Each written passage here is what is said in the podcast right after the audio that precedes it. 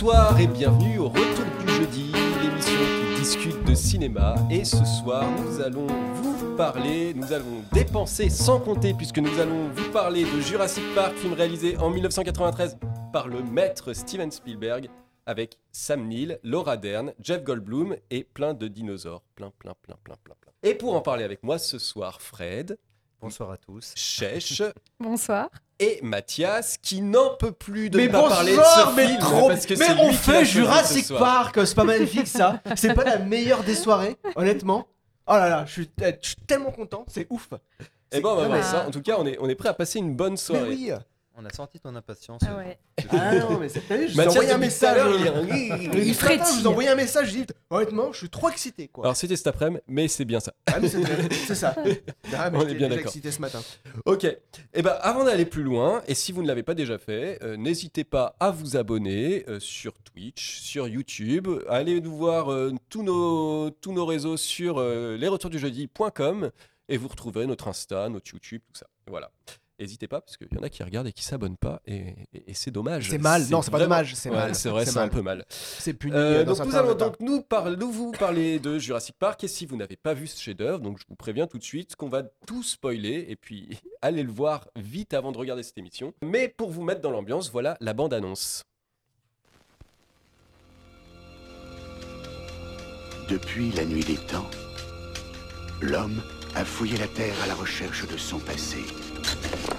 Mais tandis que certains cherchaient à résoudre le mystère, un homme a trouvé le moyen de ramener ce mystère à la vie. Je possède une île au large du Costa Rica et j'ai consacré les cinq dernières années à créer une réserve biologique. Ici, sur cette île privée, la science a défié l'évolution. Où trouve-t-on le sang de dinosaures qui vivaient il y a 100 millions d'années? La génétique a maîtrisé la création. Nous avons créé des attractions biologiques vivantes si fabuleuses qu'elles vont enflammer l'imagination de toute la planète. et l'extinction des espèces et du domaine du passé. Bienvenue au parc Jurassique. Qu'est-ce qu'ils ont là-dedans King Kong? Aucune de ces attractions n'est encore prête, bien sûr, mais le parc ouvrira avec le circuit de base que vous allez faire. Hé, regardez ça Qu'est-ce que t'as vu? Les dinosaures et l'homme. Deux espèces séparées par 65 millions d'années d'évolution vont tout à coup se retrouver face à face. Tu peux la toucher? Bien sûr. Comment serait-il possible d'avoir la moindre petite idée? T'as senti ça? De ce qui va se passer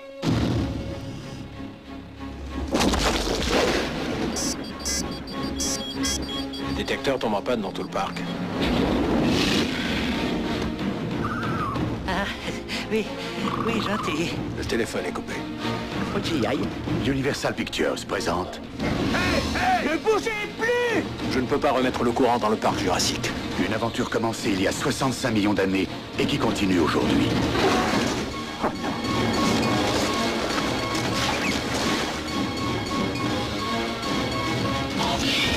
N'est qu'un retard, c'est tout.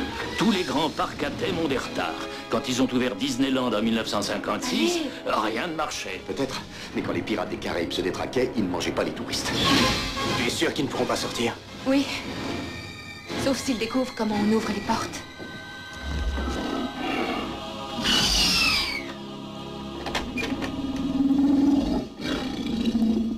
Le parc Jurassique.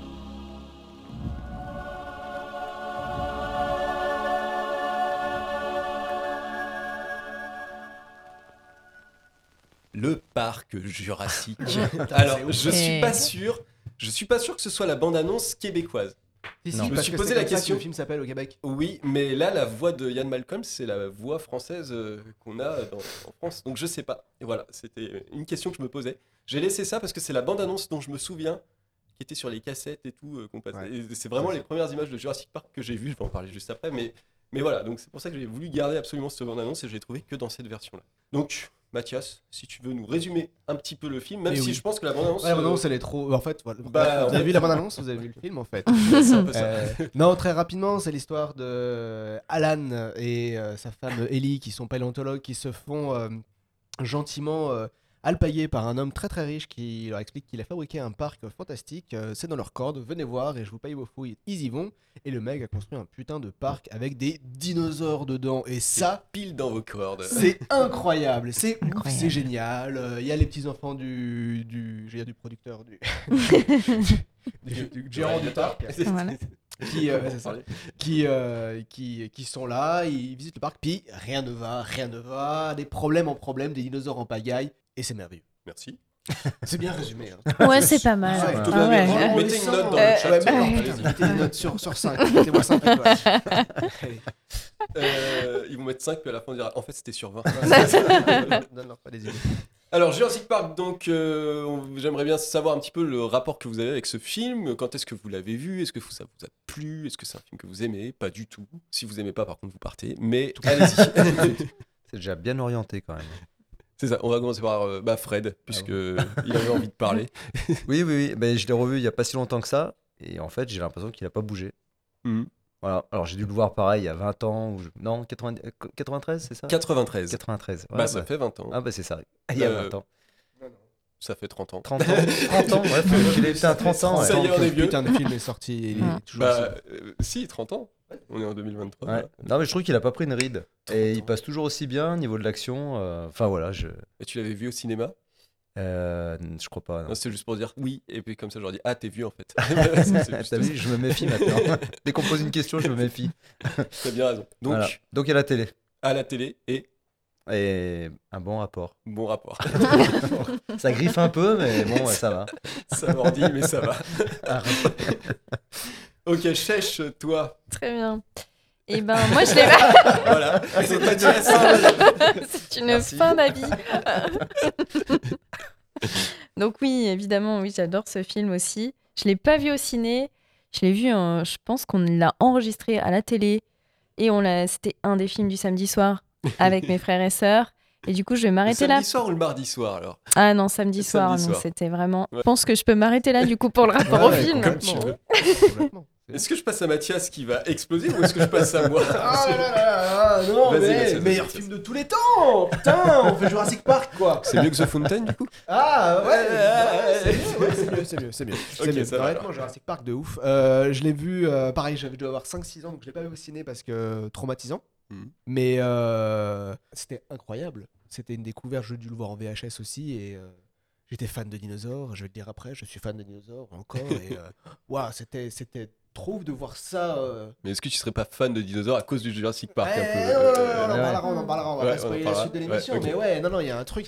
Et puis, comme disait Fred, ça fait 30 ans que le film est sorti, c'est toujours aussi waouh. Mm. Tu montres ça à un enfant aujourd'hui Ouais. de euh, Alors, je sais pas. 8-9 ans, Oh, c'est Je sais pas. c'est waouh. Non, mais c'est c'est une bonne question. Tu penses que- on, on pourra en parler vite fait. Je, je pense qu'aujourd'hui, tu leur montres Jurassic World. Ouais. Tu leur montres Jurassic Park. Ah, Non. non. Eh ben, écoute, je j'ai sais un- pas. J'ai un fils Ouais. à qui j'ai montré le film euh, Ouais. et il l'a regardé à nouveau. Là, il était malade, il était à la maison du coup. Il l'a regardé à nouveau, tout seul, là, la Il avait mangé des baies euh, toxiques. Non, non, non, il avait la grippe. J'espère qu'il Et- fait pas la même chose que le dinosaure. Non, hein. non, non, ça va là-dessus, euh, ça se passe bien. et, euh, et toujours, euh, toujours C'est aussi un sacré tas de merde. J'ai montré aussi le film à, à ma fille qui est là dans la salle, qui pourrait vous dire que c'est super. Et- Ah, on pourrait presque la montrer. Elle a une pression pour dire oui, Tu- oui. Ah, c'était bien, c'était bien le film. C'était bien. Tout le monde a l'impression. bien. Voilà. Ok. Et, Et, bah, toujours aussi bien. Incroyable. très bien. Pas mieux. Pas mieux. Ok. L'amour. Et ouais, et bah, euh, je suis un peu d'accord avec toi. Moi, c'est donc Jurassic Park, c'est un film que je porte en très très haute estime dans ma filmographie. Je trouve génial. Cependant, je mets un petit cependant. C'est pas le premier Jurassic Park que j'ai vu. Le premier Jurassic Park que j'ai vu, c'était Jurassic Park, Le Monde Perdu. Ah. C'était le 2 que j'avais vu en, en VHS. Ouais. Pareil, on avait gagné une VHS à la station-service, figurez-vous. C'est la belle époque. hein. Ah là là. À l'époque, on ne Ça, tu saignait faisais pas. Et en plus, on te faisait des cadeaux. Quoi. Alors, ouais, déjà, ça coûtait pas cher. Enfin, moins cher en tout cas. Et en plus, t'avais une VHS. Bon. Ça, c'était Euh, ouais, puis après, sorti le DVD et là, Ouais, un plein les DVD. stations-essence ont- ont coulé. C'est ça. Euh, voilà, bah, du coup, euh, donc j'ai commencé par Le Monde Perdu, qui est un, un peu pas trop aimé par les gens Moi, j'aime en bien. général, mais moi que j'aime beaucoup. Du coup, j'ai beaucoup d'a- d'affection pour ce film.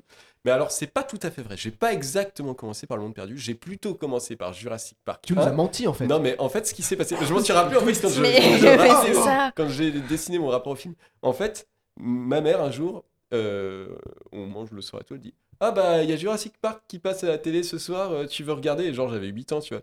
Je dis Ça sent C'est la soirée de parents Ouais, quand tranquille. ça, Ça ouais. parle de Eh, dinosaures. Sylvain, tu veux pas regarder les dinosaures Par moment, ils vont les débarrasser les filles ensemble. Non, non, mais ça parle de. Non, non, parce qu'il voulait y regarder avec moi. Ah, Et- oh, non, oui. c'est encore plus crade, Sylvain.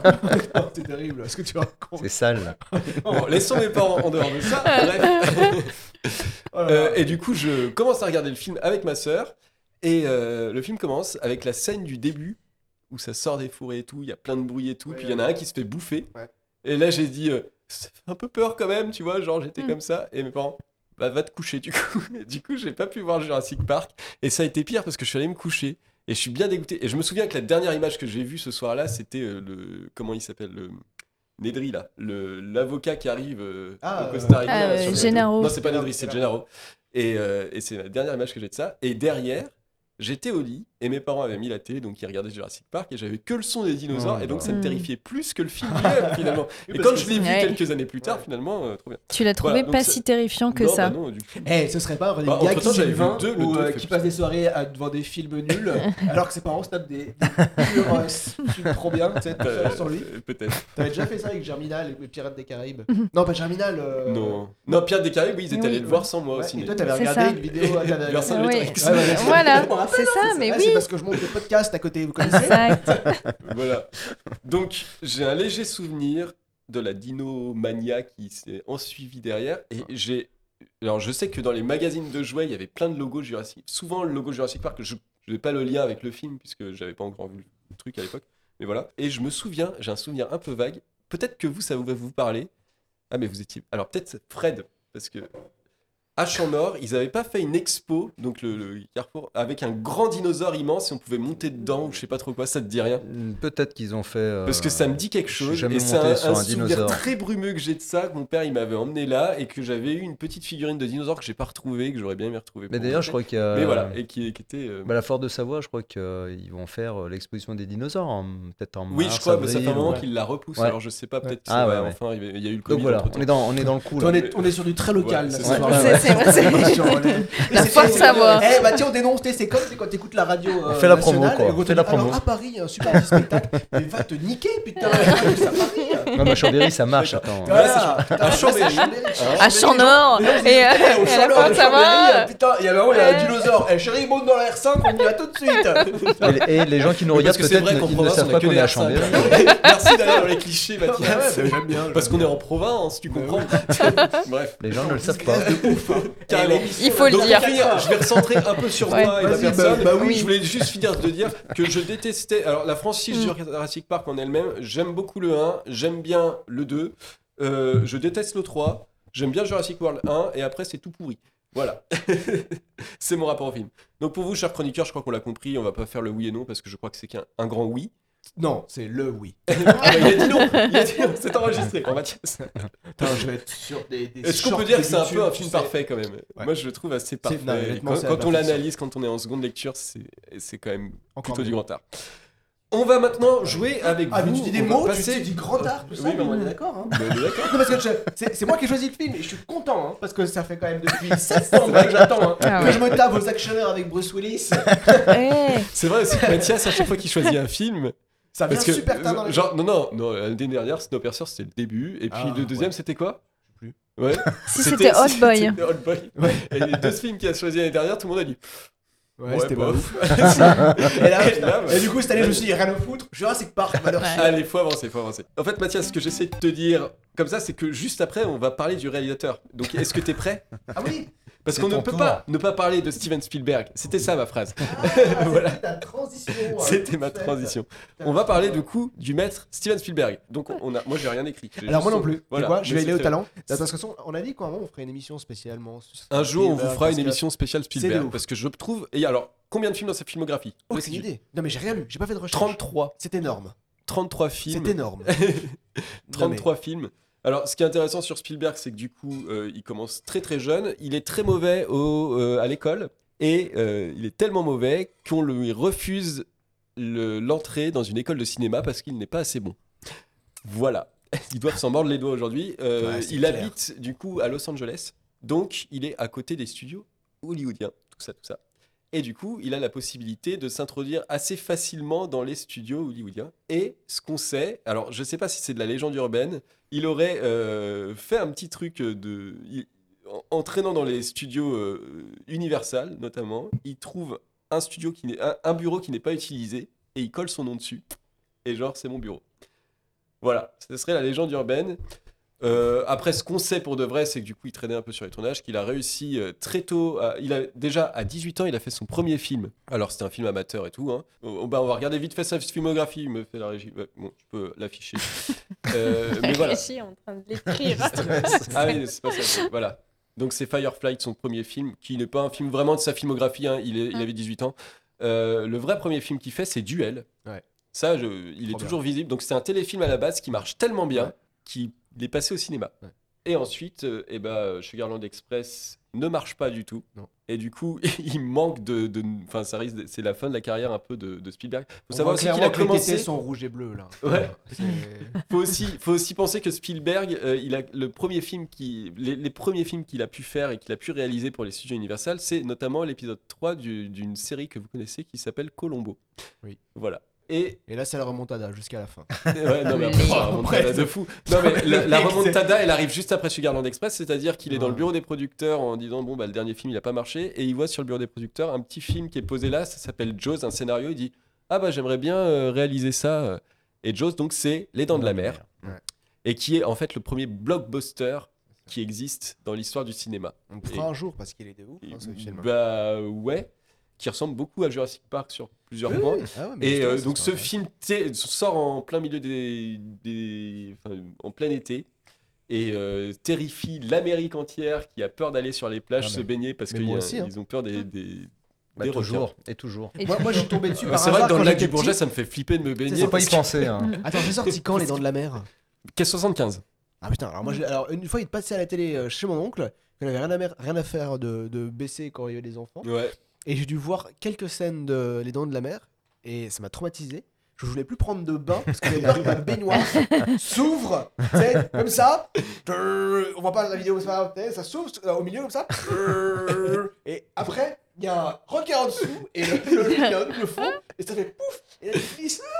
Et moi, j'ai la Dans même histoire euh, traumatique sur E.T. Sur Parce que E.T. moi, je l'ai vu au cinéma avec le C'est pour ça que tu comme ça. le doigt comme ça. Eh ben C'est non, Et en fait, c'est sentait le cul. pas du tout. non, morts avec le cul. E.T. J'ai l'impression que vous avez été Non, mais j'avais peur qu'il soit dans mes toilettes. Donc tu vois. Oui, mais- Imagine Bref, donc on va, On va, on sortir, euh, on va sortir les doigts pour avancer. Donc après, bah, Spielberg, ce qu'on peut dire aussi, c'est que euh, Spielberg est euh, ukrainien. Enfin, ses parents sont Ouais, ukrainiens. ouais, d'origine ukrainienne. Lui, voilà, d'origine ukrainienne et juif surtout. Donc Oui. ça, ça va marquer sa filmographie. Il est né en, je sais plus, Il est né en. En 46. euh, 46 je crois. Je sais plus. Donc juste après la Seconde Guerre mondiale, si je dis pas de bêtises. Euh, voilà. Euh, et du coup, en fait, ça a énormément marqué sa filmographie. C'est-à-dire que dans sa filmographie, on peut voir deux choses. C'est qu'il fait énormément de films d'entertainment. Hein. Ouais. On peut voir euh, donc euh, tout ce qui est les Indiana Jones, les Jurassic Park, tout ça. Tout ça, c'est les films qu'on qualifie entertainment. Ouais. Et qui sont tous des films, euh, enfin, Ouais, la grande majorité, c'est du chef-d'œuvre. hein. Mm. Donc tout ça, si vous les Ouais. avez pas vus, allez les voir parce que c'est vraiment du bon cinéma. Euh, ce qui est fou, c'est que Ready Player One, il est sorti euh, il y a en 2017 ou 18, je crois. Euh, Déjà? Ouais, 2018. Ouais. Donc, mais encore à son âge, il est capable de sortir des films comme ça. C'est ça qui, m- qui me rend fou, quoi, tu vois. Donc, euh, regardez-le. Et il a une deuxième partie de sa carrière qui est beaucoup plus sombre et qui est surtout marquée par la liste de Schindler qui, qui réalise en 1993. Alors, c'est pas, c'est pas le premier film de ce style-là, mais du coup, où c'est plus euh, historique. Et j'ai mis un cas particulier dedans, j'ai mis la guerre des mondes. Ouais. Pourquoi la guerre des mondes? Parce que euh, la guerre des mondes parle vraiment regardez-le. Et c'est pareil, hein, quand j'avais vu au cinéma, j'avais pas trop kiffé, mais Mhm. en fait, regardez-le. Ça parle vraiment du 11 septembre et ainsi de suite. Et c'est hyper intéressant et Ah, c'est mais trop bien filmé. La mise en scène, c'est incroyable. Voilà, euh, ce qu'on peut dire de Spielberg, c'est que c'est bah, un grand monsieur du cinéma. Combien de fois a-t-il été nommé euh, meilleur réalisateur aux Oscars? Je n'ai aucune idée. Nommé ou no- Nommé. 20 Pas fois. nominé, hein. 20 bah, fois. nommé, non, nommé. Donc tu es nommé et après tu le reçois et Ah, là tu es Quand t'es juste nommé entre plusieurs mecs, Ouais. euh, je vais dire euh, 17. Non, c'est moins, je crois que c'est 10. de ce que je- C'est énorme. C'est 10, mais c'est déjà énorme. Sur 33 films, il y a quand même un tiers Ouais, de sa filmographie où il était. euh. Voilà. Et il a gagné deux Oscars du meilleur réalisateur. La Lisa Schindler, son premier. Ouais, c'est sûr. Le soldat Ryan, son deuxième. Voilà. Ah oui. Et pour finir sur Spielberg, il faut savoir, donc il réalise Jurassic Park. Quand il réalise Jurassic Park, en même temps, il réalise un petit film de sa filmographie qui s'appelle La liste de Schindler. Ouais. Les deux films sortent la même année. Donc c'est incroyable. hein. Et il faut savoir qu'il va, il va aux Oscars. La liste de Schindler est nommée dans 10 catégories. Et euh, Jurassic Park dans 3 catégories. La liste de Schindler remporte 7 Oscars, dont l'Oscar du meilleur film et du meilleur réalisateur. Donc meilleur film, c'est plus la production, et meilleur réalisateur, c'est vraiment le réalisateur qu'on qu'on remercie, enfin qu'on qu'on récompense. Et Jurassic Park remporte 3 sur 3 récompenses dans- pour lesquelles il est nommé. Donc il Il repart avec avec 10. 10, récompenses. Voilà, c'est euh, c'est- c'est Steven Spielberg. Mesdames, messieurs, et nous allons du coup. je- Est-ce que tu as autre chose à rajouter sur Steven Spielberg? Parce que Non. j'ai beaucoup parlé. Non, j'en parlerai un peu après. Mais je en pense plus, qu'on va en reparler, bien sûr, mais C'est voilà, on fera une émission dessus, mais Steven Spielberg, c'est voilà, un Il- auteur, Il y a un truc aussi que j'ai scène, pas dit, c'est qu'il a un certain rapport au. Enfin, il a été traumatisé par le divorce de ses parents et Ouais. ça se retrouve dans sa filmographie Mm. énormément dans E.T., dans, dans Jurassic Park, dans dans d'autres films. Mm. Euh, voilà. dans beaucoup de ses films. Et, et puis, on sent qu'il y a des, des envies de transmettre des messages derrière ces films, Mm. en fait. Que ce soit des, par des choses qu'il aurait pu vivre ou même, ou même d'autres choses politiques, mais c'est. Il, ouais. il est, il a un côté très politique aussi. Moi, j'ai j'ai regardé là, c'est bah, hier, j'ai regardé que j'avais pas vu euh, Pentagon Papers, qui est Ouais. trop bien, et euh, Le Pont des Espions que j'ai pas eu le temps de finir, mais euh, que je vais finir demain parce que j'ai pas eu le temps. Mais mais voilà, euh, des très bons films à tout chaque le fois. génie du mec, c'est de faire des Ouais. blockbusters ou des films euh, voilà, qui sont reconnus par, euh, par leur impact émotionnel, comme la liste de Schindler, Le Soldat Ryan, mais donc, ou des films euh, blockbusters, Mm. mais derrière en ayant un message. Euh, en plus, tu vois, Ouais. un film comme euh, Soldat Ryan, c'est en plus d'être un film historique, Oui. c'est un blockbuster. Oui, c'est- ça qui est incroyable, c'est qu'il Oui. arrive à mettre les deux. Non, Et quand il fait juste des simples blockbusters, et on va le voir un peu avec Jurassic Park, c'est simplement un blockbuster, mais en fait derrière il y a une double lecture que tu peux faire qui est incroyable et qui n'est pas, c'est pas du pas fait exprès, c'est vraiment euh, génie. tout réfléchi. Voilà, voilà. Et bah chèche. Bon, pour les personnages, j'ai pris un angle d'attaque un peu différent parce que je pense que ça se remarque. Nous, retour du jeudi, on est assez euh, férus de mode. On soigne notre look euh, au quotidien. Regardez Euh, je euh, c'est voilà quoi, c'est un peu notre marque de fabrique quoi. Ouais, on a été contacté pour la dernière Vidéo, hein. Mais grave. On n'a pas voulu. Eh non. Et je me suis dit que ça serait intéressant d'avoir une approche des personnages à travers leur style vestimentaire. Et vous allez voir que finalement, rien n'est laissé au hasard. Donc c'est parti pour la Jurassic Fashion. Musique. Trop bien. Première, la chaleur dans ton première corps. image, s'il vous plaît. Donc Alan Grant porte un pantalon large, mi-coton, mi-flanelle, avec des couleurs rappelant celles des habits d'un professeur de physique. Preuve que c'est quelqu'un qui a de l'expérience dans tout ce qui est scientifique. Il ose une petite chemise en jean, touche originale qui nous replonge dans les années 90 et qui est la preuve que le professeur Grant est un homme qui aime dépasser les vieilles théories de l'époque. Il avance notamment que les oiseaux sont, les descendants des dinosaures. Le chapeau d'aventurier et le bandana vont ajouter une touche sportwear qui montre bien que nous avons affaire à un homme de terrain qui saura échapper à des dinosaures, survivre dans la jungle et sauver des enfants. Et même s'il prétendait ne pas les aimer au début, si vous voulez adopter le style Alan Grant, n'oubliez pas de conserver votre flegme en toutes circonstances et de ne jamais céder à la jalousie si on drague ouvertement votre compagne. Alors vous deux, vous, vous déterrez les dinosaures. Alors regarde. Laissez.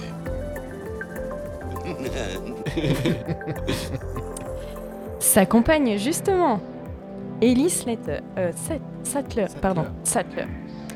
Elle porte un short de randonnée permettant d'être à l'aise lors de l'inspection de crottes de dinosaures et de s'échapper lors de situations embarrassantes.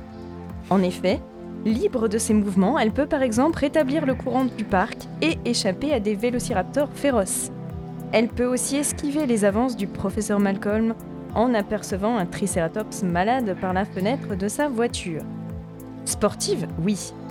Mais cela ne l'empêche pas de faire appel à une touche de féminité combinant un t-shirt bleu schtroumpf et une chemise saumon de fête, qui ne, qui ne manqueront pas d'attirer l'attention de ses congénères masculins. Cerise sur le gâteau, Ellie a judicieusement choisi ses grandes lunettes dorées qui rappelleront tout de même à ces braves messieurs qu'elle aussi est une scientifique et qu'elle en connaît un rayon en matière de plantes. Alors que voici John Hammond, Champagne. mi champagne, milliardaire américain qui dépense sans compter. Et pourrait-on ajouter un peu moqueur sans réfléchir? Son argent, puisqu'il est à l'origine du parc. Il communique son incroyable énergie positive et un peu naïve en arborant ses habits blancs et un chapeau de soleil? Si vous craquez pour ce style parfaitement puéril et irresponsable, n'oubliez pas de l'accessoiriser avec un objet rappelant votre lubie du moment. Pour John, il s'agit d'un moustique conservé dans de l'ambre, astucieusement monté en pommeau de canne. Et maintenant, accrochez-vous, mesdames. Car voici-. Le professeur Ian Malcolm, mathématicien de renom. Au diable blouse blanche, chemise à carreaux et lunettes cul de bouteille, Yann porte une chemise noire, un pendentif en pierre véritable, un jean noir, une veste en cuir et des lunettes noires fumées.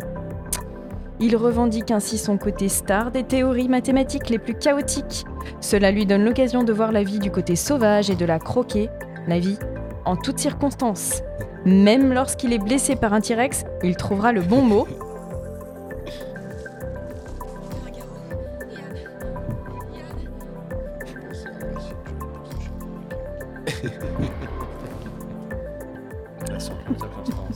C'est ça. Ou la bonne pause.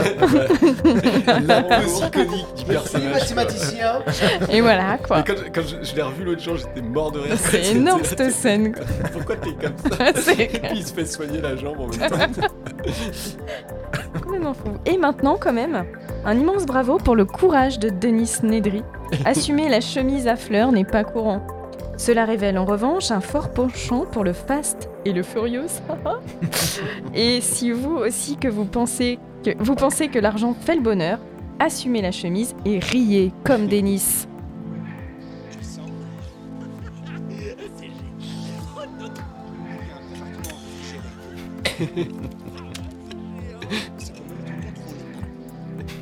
Merci. Une mention quand même spéciale pour euh, Lex et Tim, les enfants, qui ont su tout miser sur les accessoires. Donc Tim sur le bandana, euh, à l'instar de son idole, le professeur Grant, et Lex sur la cuillère de gelée verte, faisant ressortir ses yeux. Mention spéciale aussi à l'avocat Donald Gennaro, qui Il innove. a, il a un style de fou. Avec- Je me suis rendu, je m'étais jamais rendu compte. j'ai- Pareil, quand je l'ai revu Ah. sur grand écran l'autre jour, j'ai dit Ah ouais, quand même. Énorme. osé. Tu commences par les chaussures. Les chaussures, c'est ça. C'est génial. Donc euh, ensemble, chemise, short, mocassin sans chaussettes, toujours élégant, et même sur des toilettes. et nous finirons notre défilé de personnages par Robert Muldoon, Muldoon, l'incroyable garde-chasse du parc. Il révolutionne complètement la combi short version coloniale et prend une pose assurée. Si, comme lui, vous frissonnez de plaisir à l'idée de côtoyer des bêtes sauvages et vous voulez que votre attitude soit en accord avec votre look de celui qui en a vu d'autres, n'hésitez pas à lancer un compliment à celui ou celle qui vous dévorera vivant.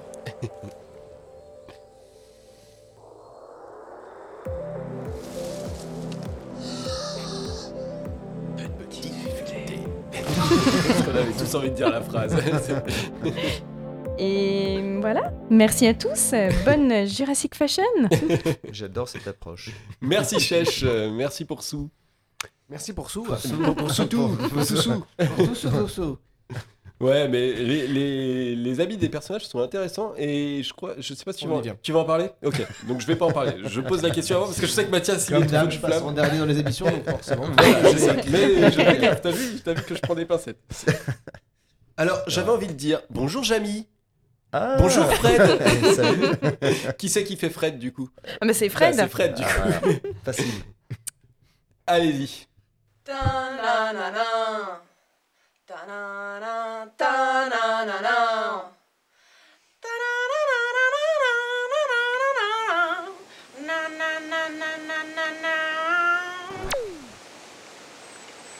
Mais dis donc, Chèche, je suis en train de regarder les poules.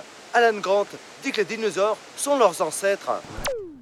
En effet, Fred, les dinosaures sont beaucoup plus proches, génétiquement parlant, des oiseaux que des reptiles. Eh oui, mais alors, me direz-vous, pourquoi dans Jurassic Park y a-t-il des dinosaures qui ressemblent à des gros lézards? Eh bien, cette représentation serait fausse. Eh oui, certains d'entre eux avaient même des plumes.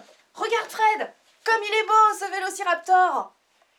Et il n'était pas plus gros qu'une dinde. Tu as vu, Chèche? Si je ne bouge pas, les poules ne me voient pas, comme les T-Rex. Mais enfin Fred, là encore c'est pour la magie du cinéma. Cette théorie, elle vient du fait que certains reptiles ont une vision basée sur le mouvement. Mais les T-Rex avaient sûrement un très bon odorat. Et si tu ne bougeais pas, eh ben ils t'auraient sûrement mangé tout cru. Regarde, Chèche J'ai trouvé un moustique dans l'arbre de pommes de pin. Je l'emmène tout de suite au labo. Regardez, prof. Regardez. J'ai trouvé du sang de dinosaure dans l'arbre de pommes de pin. C'est parfaitement inexploitable. Si on retire le sang du dinosaure du moustique, il sera détérioré. Et puis quand t'as utilisé de l'ADN de grenouille pour compléter, autant essayer d'emboîter ça dans ça Tu te rends compte, Chèche? C'était des bobards dans Jurassic Park. Bah ah oui Fred, mais quoi, c'est un film. Tu crois quand même pas que les brachiosaures pouvaient éternuer? C'est un truc de mammifère ça. euh, à vos souhaits, professeur. Mais dis donc, Chèche, tu m'énerves avec tes vérités scientifiques. Tu peux pas me laisser rêver un peu? Moi, je rêve d'un monde où tous les tyrannosaures se tiendraient la main et feraient le tour de la Terre. Bah non, Fred, là encore, c'est pas possible. Regarde. Ta-na-na-na. Ta-na-na, ta-na-na-na.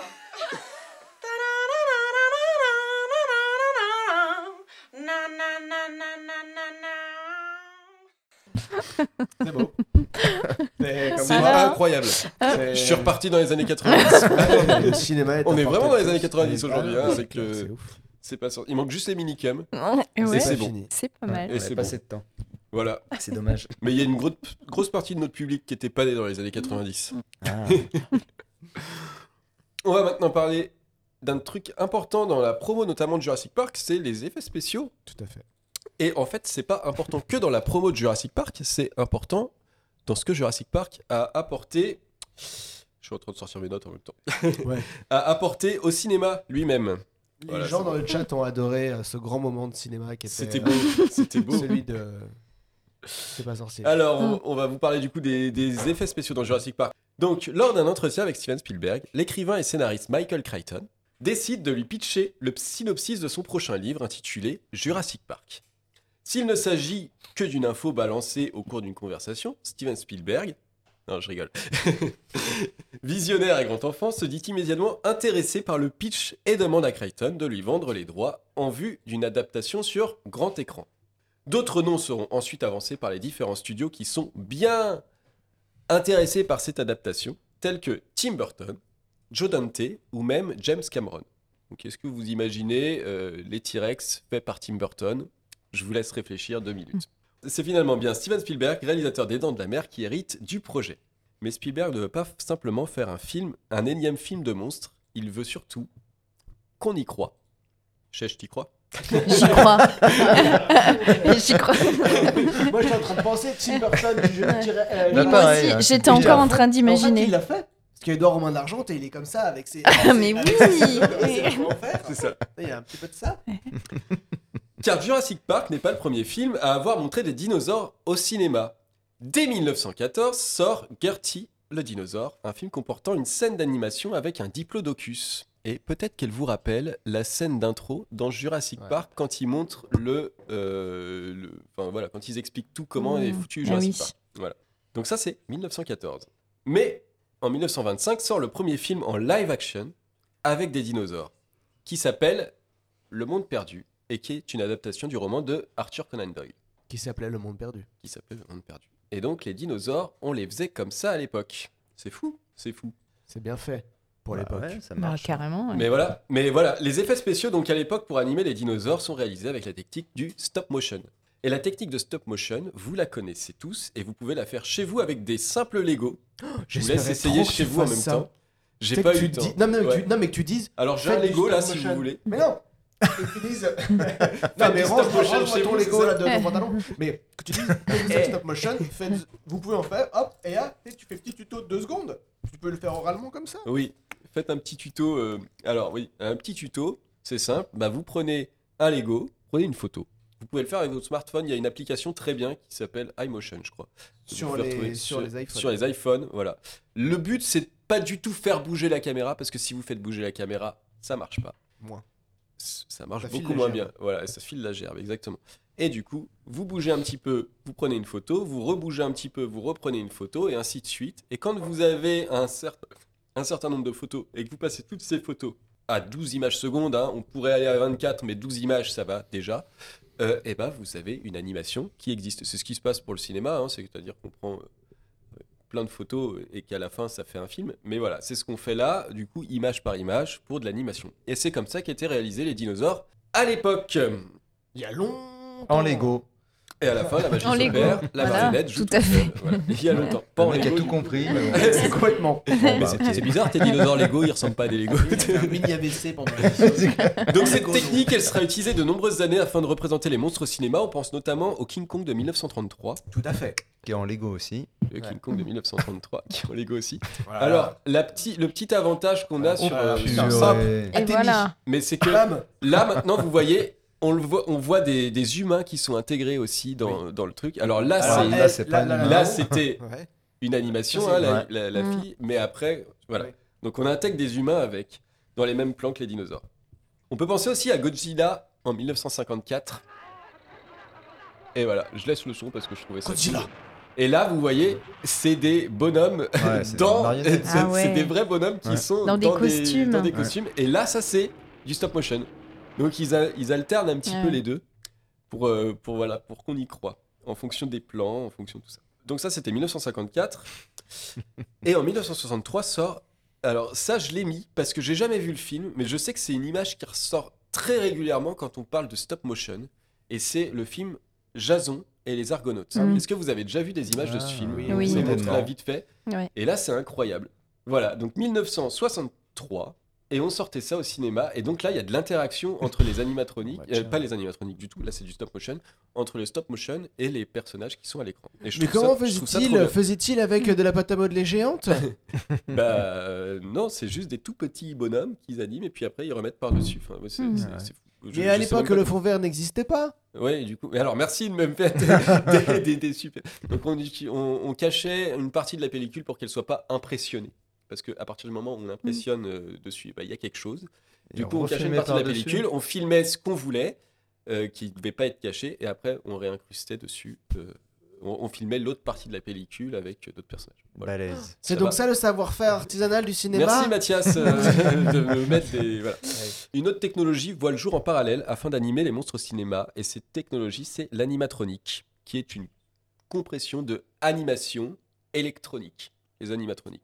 Donc Disney est le pionnier dans cet art qu'il utilisera régulièrement dans les parcs à thème de Disney. On se souvient notamment de Pirates des Caraïbes. Mais hein, On avait fait un petit tour il y a quelques temps, là, quand on avait fait l'émission sur Pirates des Caraïbes, où on voyait des automates Mhm. animés, et ce sont des animatroniques. Voilà. Euh, et du coup, on peut voir une première utilisation de ce concept en 1954. Donc, le premier, alors j'ai regardé quand même, le premier Disney, euh, parc Disney, c'est 1955, je crois. Et donc, en 54, ils avaient déjà des animatroniques. Mais du coup, les deux, Ça se touche. les deux se touchent et ça marche du coup. C'est souvent ce qu'on dit. hein. Et, et- ça, se touche, ça se touche, Ça marche. Ça marche. Fred, ton analyse cinématographique. Je te dis les cahiers du cinéma On là-dessus. peut regarder les 20 milieux sur les mers, voilà, avec le calmar géant, oui, sous les mers. Voilà. Bah, lui, s'il touche, je veux dire, t'es. t'es- t'es- Ah, bah, ça, Mm, ça... mm, ça marche pas, quoi. Et donc là, marche l'animatronique, elle est animée par pas moins de 28 personnes. Voilà, c'est ouf. C'est dingue. Donc euh, il y a plein de petits moteurs à l'intérieur pour Ouais. faire bouger les Mhm. trucs. Donc cette technique de l'animatronique va énormément évoluer au cours des années hein, pour devenir de plus en plus euh, connue. On voit qu'il y a aussi Euh, on peut retrouver un audio animatronique, donc ça c'est ce qu'on utilise dans It's a Small Small World, la la la la la dans Ah Disney. ouais. C'est-à-dire Oui. que c'est La fonction Euh, repeat dans le CD eh ben non, c'est des animatroniques qui sont euh, liés à une musique. Et ça aussi, c'est utilisé dans le cinéma, notamment avec Mary Poppins. Et après, ça reste dans ta tête toute ta vie. Et là, le petit pinson que vous Ah voyez oui. ici, Ah oui. c'est un animatronique. Alors là, je vous ai Là, pas ça mis se la voit, musique, par mais, mais par contre, oui, ça se voit. mort, mais il, il chante en même, il chante en même temps que, Qu'il a un petit souci. il chante en même temps que Mary Poppins. Voilà, c'est ça que je voulais dire. Ça va, Mathias? Mathias, il rigole. C'est notre précurseur. Il rigole à ses propres blagues. Ça va, Mathias? Ah, là, c'était un bon moment. Je peux avancer ou? Donc les films de monstres et les animacroniques continuent donc de coexister au cinéma et dans les dinosaures, ils font euh, et les dinosaures font de brèves apparitions. J'arrive plus du coup moi. Ouais, je suis désolé. truc. Toujours en associant les techniques du stop motion et de l'animatronique, on peut notamment penser à Star Wars qui utilise ça à foison. Euh, Allons-y, Star Wars, voilà. Voilà. Ça c'est de Ça, c'est l'animatronique. Ah ouais, juste pour leur jeu d'échecs, quoi. Ouais. Ouais, Ah mais ça c'est de l'animatronique aussi. Ouais, ça, fort. ok. ouais. Euh, non, c'est pas de l'animatronique, pardon, c'est du stop motion tout ça, oui. Ouais, et, ça. et ça par contre c'est de l'animatronique. Je je vous le dis maintenant, c'est Phil Tippett qui a fait euh, ça. Voilà, vous comprendrez après. bah, on le verra après. Il y, a un il y a un rapport avec la pub, je sais pas. Voilà, non, il n'y a pas de rapport avec la pub. Il n'y a aucun rapport Je avec la pub, c'est simple, puisqu'il n'y avait pas de pub à la base. Revenons donc à Steven Spielberg. Tout à fait. Dans le début des années 90, qui cherche à faire son film de dinosaures. Son idée n'est pas d'avoir une approche de dinosaures en tant que monstres, mais bien en tant qu'animaux. Et Ouais. c'est ça qui est intéressant. C'est que les dinosaures, dans ce film-là, ce sont des animaux. C'est pas des monstres, c'est pas un Godzilla, c'est pas. Voilà. L'idée est donc de les faire le plus réaliste possible. Spielberg est bluffé par le King Kong en animatronique des studios Universal, qu'il aimerait utiliser en et il aimerait utiliser une animatronique pour faire son T-Rex aussi. Et Stan Winston, qui est décédé euh, d'ailleurs en 2008. Euh, Il se feu fait man- manger par le monstre. il s'est fait manger par ces monstres. qui avait donc réalisé les animatroniques de la reine Alien dans Alien 2 et puis euh, la chose dans The Thing. Je sais pas si vous avez vu The Thing. Oui. Et les animatroniques sont Et- vraiment et incroyables. Alors le film est dégueu. Et là, c'est Moi j'aime bien. Mais- Non, et puis mais les enfin, animatroniques sont vraiment trop bons. Ouais. Enfin, voilà. Euh, et donc il se lance, il a tellement envie de bosser sur euh, Jurassic Park qu'il se lance bénévolement dans la création d'un T-Rex de 6 mètres de haut en animatronique parce qu'il veut être engagé sur le film. Et Spielberg, enthousiasmé par le résultat, l'engage. Mais il faut aussi montrer des dinosaures en mouvement. Et c'est ça qui est compliqué. C'est que les animatroniques, tu vas pouvoir les filmer de près et ainsi de suite, voir, voir certains mouvements. Mais par contre, quand ils vont devoir se déplacer, là, c'est pas possible. Il fait donc appel au spécialiste de la stop motion, Phil Tippett, qui avait donc réalisé euh, notamment une séquence dans Star Wars 4, donc la séquence des échecs, là, qu'on voyait. Et, euh, et puis surtout Star Wars, il, il participe. Mais Phil Tippett, il réalise une petite, euh, une petite séquence avec le Vélociraptor en utilisant la technique du go motion. Alors la technique du go motion, c'est une dérivée du stop motion. Simplement, on rajoute du flou de mouvement entre chaque image pour avoir l'impression que c'est du vrai. Voilà, pour que ça donne plus réaliste. Donc il fait ça, mais Spielberg n'est pas satisfait, donc il se tourne vers ILM, Industrial Light of Magic, la boîte d'effets spéciaux de George Lucas, qui a créé du coup Star Wars, euh, et qui leur font une petite démo technique du T-Rex sur un ordinateur, faite en 3D, un T-Rex entièrement animé par ordinateur, et, euh, Spielberg est bluffé. Et Phil Tippett déclare, en voyant le résultat, notre métier est fini, et quelqu'un lui répond, vous voulez dire éteint. Est-ce que ça vous rappelle quelque Mm, ça chose vous rappelle quelque chose Voilà. Mais oui. Ça, on le voit dans le Dans le film. film, Ouais. oui. Voilà. Mm. Donc ça, c'est une vraie phrase qui a été prononcée. Mais heureusement, les talents de Phil Tippett euh, pour l'animation seront bien mis au service du film pour, les ani- pour aider les animateurs 3D. Bah oui, parce qu'il il a de la bouteille, il sait comment faire. Et du coup, il fabrique des petites figurines de tyrannosaures ou de, de, de- de dinosaures qui collent sur l'ordinateur et quand, enfin avec tout un système, hein, il le pose pas juste comme ça, Mm. mais voilà. Et quand il bouge un bras, quand il anime, et bah, ça se met dans le logiciel de 3D, ça permet d'animer les, les, les dinosaures qui sont animés un peu comme des oiseaux, voilà, parce qu'il y avait cette théorie des oiseaux. Phil Tippett dira, pour parler du coup euh, des images de synthèse et ainsi de suite qui arrivent, le go motion semble faux, mais tu sens que c'est réel, et la synthèse semble réelle, mais tu, que sens que c'est faux. Tu sens que c'est faux. Ouais. Mais c'est vrai que la 3D, on sent que c'est faux. Ouais, ouais, Voilà. Et du coup, il faut pour ça utiliser le meilleur des deux mondes. Et c'est ce que fait Jurassic Park. C'est que Jurassic Park, il a, Steven Spielberg a compris qu'il fallait utiliser les images de synthèse sur certains plans, donc les plans larges où on voit les dinosaures qui se déplacent, mais qu'il fallait bien garder, il fallait bien avoir l'intelligence de garder les animatroniques et les. Mm. pas- alors, pas le go-motion, le stop-motion, ça, ils l'utilisent pas, mais les animatroniques, en tout cas, pour les plans rapprochés. Et c'est ce qui fait que ça paraît réel. Mm. Voilà. En parlant d'interaction, donc ça, ça permet surtout aux acteurs d'interagir avec les personnages, ce que font pas, ce qu'ils peuvent pas faire quand ils sont filmés tout sur fond vert et sur fond bleu et tout, et que c'est très bizarre. Euh, en parlant d'interaction avec les acteurs, il faut noter que Bertie, donc l'animatronique euh, du dinosaure, s'appelait comme ça. C'était Bertie? Bertie, c'est le premier euh, dinosaure animé. Ouais, alors je crois que j'ai confondu. Si, c'est Bert. Non, c'est Bertha. C'est Bertha, c'est le nom qu'il donnait au T-Rex, l'animatronique Ah du T-Rex. oui. Ouais, voilà. C'est. Bertha, la grosse Bertha. Ouais. Donc l'animatronique du T-Rex utilisé pour le tournage n'était pas si sécurisé que ça. Il faut savoir que quand on voit ces plans notamment, et on va les voir avec du son. Ou le T-Rex. euh. Voilà. Et bah ça c'était pas prévu comme ça. C'est-à-dire que là les enfants ils ont vraiment très peur parce que le truc est vraiment Tombé. tombé comme ça d'un coup sur eux. Et ils ont gardé ça au montage. Oh. Et donc il faut savoir que le T-Rex il faisait quand même 4 tonnes 5 donc ça fait un peu peur et en fait vu qu'il y avait de la pluie qui était posée dessus il n'était ouais. pas amphibie Ah et oui, bah du ça, coup ouais. ça faisait un truc bizarre et ça faisait des tremblements enfin l'électronique ré- répondait bizarrement il y avait des tremblements bizarres fallait passer son temps à le sécher et il y a même une petite histoire qui parle d'un animateur qui est allé euh, essayer de décrocher un truc dans la, dans la, dans la gueule du T-Rex parce qu'il y avait un, un truc qui déconnait. Et en fait, il y a eu une coupure de courant et la gueule s'est refermée sur lui et il était bloqué dedans pendant un petit moment. Voilà.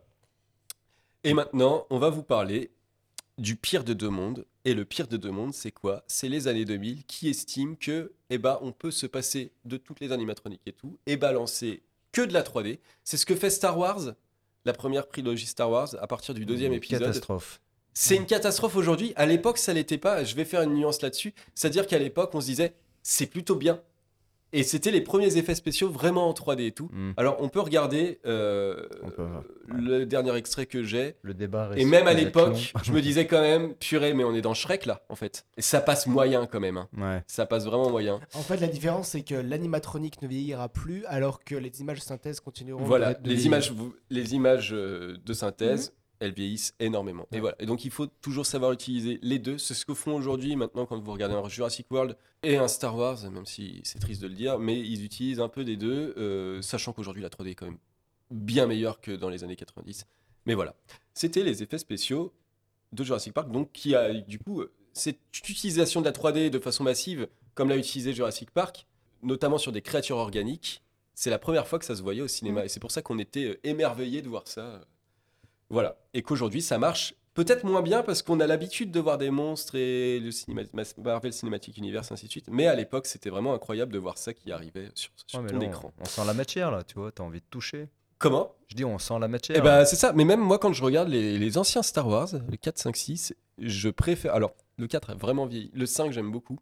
Euh, parce que j'ai, je mets ça, je me souviens que je disais même quand j'étais ado et que moi j'étais en pleine première trilogie, tu vois, quand j'étais ado. Et je disais, mais purée, on a l'impression qu'on peut toucher les trucs, quoi. Tu vois, le Faucon Millennium, tu le vois Mhm. passer, tu sens vraiment que c'est, c'est concret, quoi. Ouais. Et, et ce qu'on retrouve pas dans. Enfin bon, voilà, Ouais. c'est mon avis. On va passer un petit moment avec les Geekstoriens maintenant.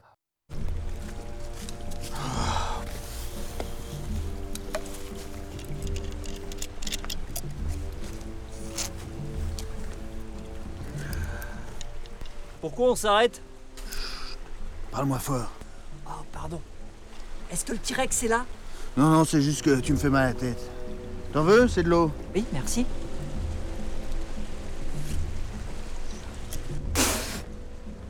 c'est pas de l'eau.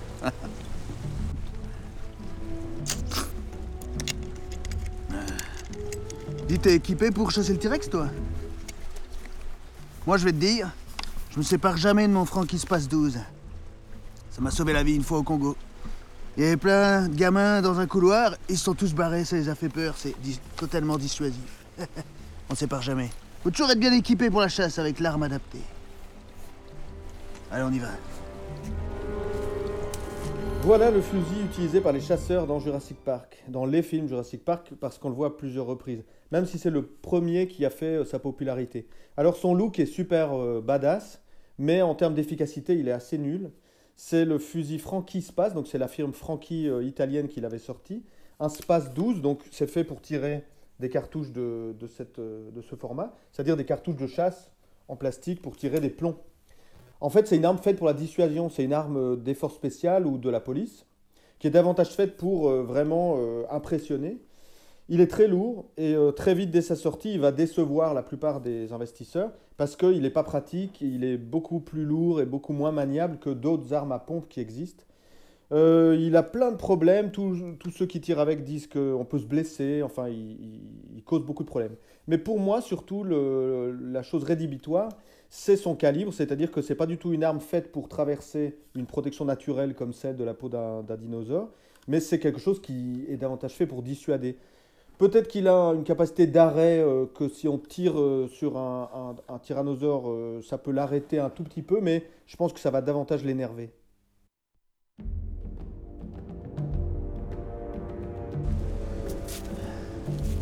Ça sent le bon grenit de T-Rex là. À quoi tu le reconnais? À- Aux œufs? Aux traces de pattes? Non, non. À l'odeur. Et au goût de l'excrément, tu vas voir. Ça, ça sent le gros. Goûte ça. Ah. C'est un beau castar, tu vas voir. On va la voir.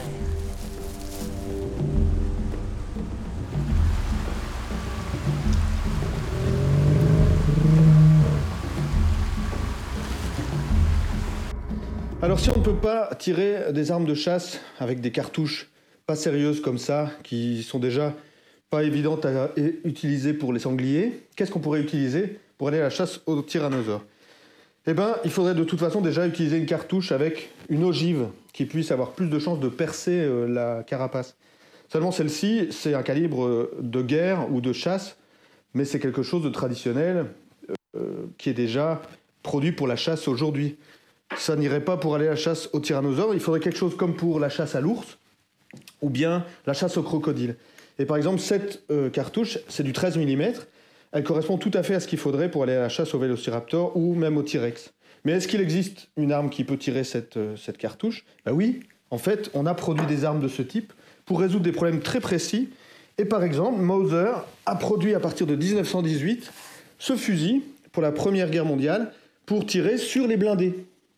Donc c'est une arme anti-char qui peut tout à fait chemiser euh, une arme d'un calibre sérieux, c'est-à-dire du 13 mm. C'est conçu pour euh, ti- tirer ce calibre sans problème. L'ennui, eh ben, c'est son poids et son encombrement.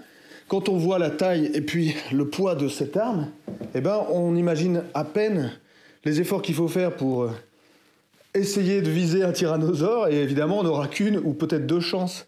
Mais c'est ça qui en ferait euh, son désavantage. Mais par contre, c'est une arme qui a toutes les chances d'être une bonne candidate pour aller à la chasse au T-Rex. Ne bouge plus. Sa vision est basée sur le mouvement. Il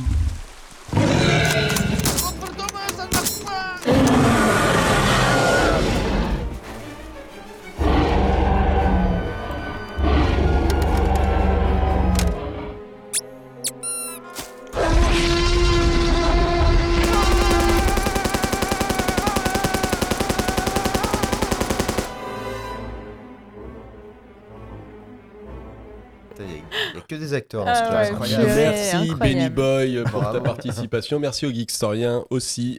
On a eu froid. Merci à Joachim aussi qui a fait le clap. On a eu très froid pour cette. euh, Même Mathias, même euh, Mathias Mathias. n'était pas là. Même Sam qui n'a jamais froid a eu froid. Je tiens à le dire. C'est vrai, j'ai eu froid. Et maintenant, je vais faire comme on me l'a dit de le faire. Et voici Mathias. Alors, voici Jurassic Park, le monument. Parce qu'on est d'accord là, on rigole parce que du coup on est tellement à l'aise sur le film, je vais être honnête, je l'ai pas on revu, rigole le pour- à film. cause des, dra- des blagues de paix, hein, c'est tout. Ah, mais, non, mais parce que, mais parce que voilà, parce que tout le monde a vu le film, le film est incroyable. On va pas y aller par quatre chemins, c'est un film majeur. Je connais personne d'ailleurs qui n'aime pas ce film. Vous connaissez quelqu'un qui aime pas le Jurassic Park?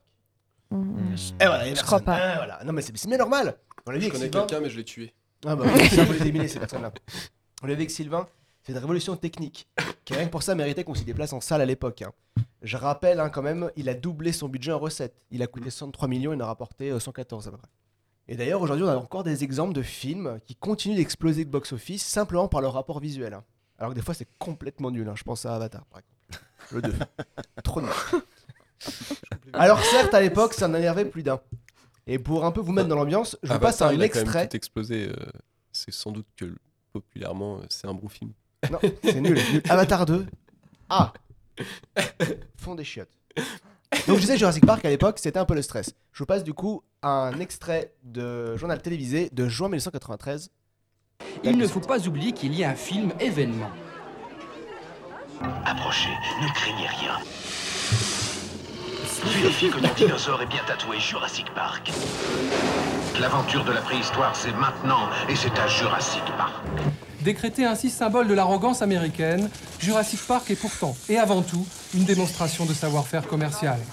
Alors que Spielberg entamait à peine le tournage des premières scènes, les négociations dans le monde entier sur les produits dérivés avaient déjà commencé. Trop d'argent était à prendre dans cette affaire pour que le phénomène ne devienne irrésistible. Et ce n'est qu'un début.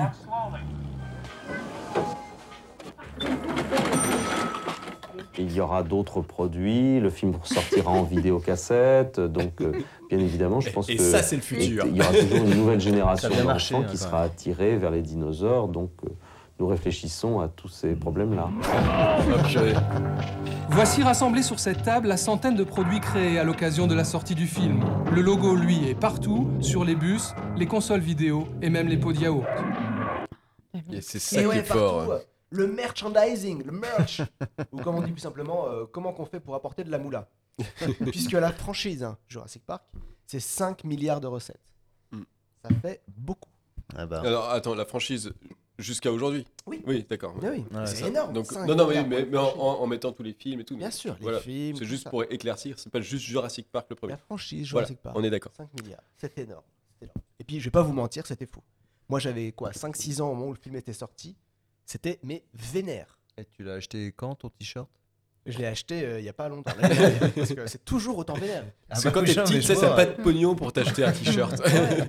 À l'époque, déjà, Adulte. les vêtements, Adulte. les jeux, les jouets, la nourriture, euh, les slips, euh, et même encore aujourd'hui, ça fonctionne. Et tu pouvais littéralement tout avoir avec des dinosaures dessus. Et pas T'avais un slip film. Non, quand même. Euh, j'ai- je- je- Alors, tu sais quoi, ce qui est trop drôle, c'est que mon fils a eu des slips Jurassic Park. Ah. c'est moi qui lui ai acheté.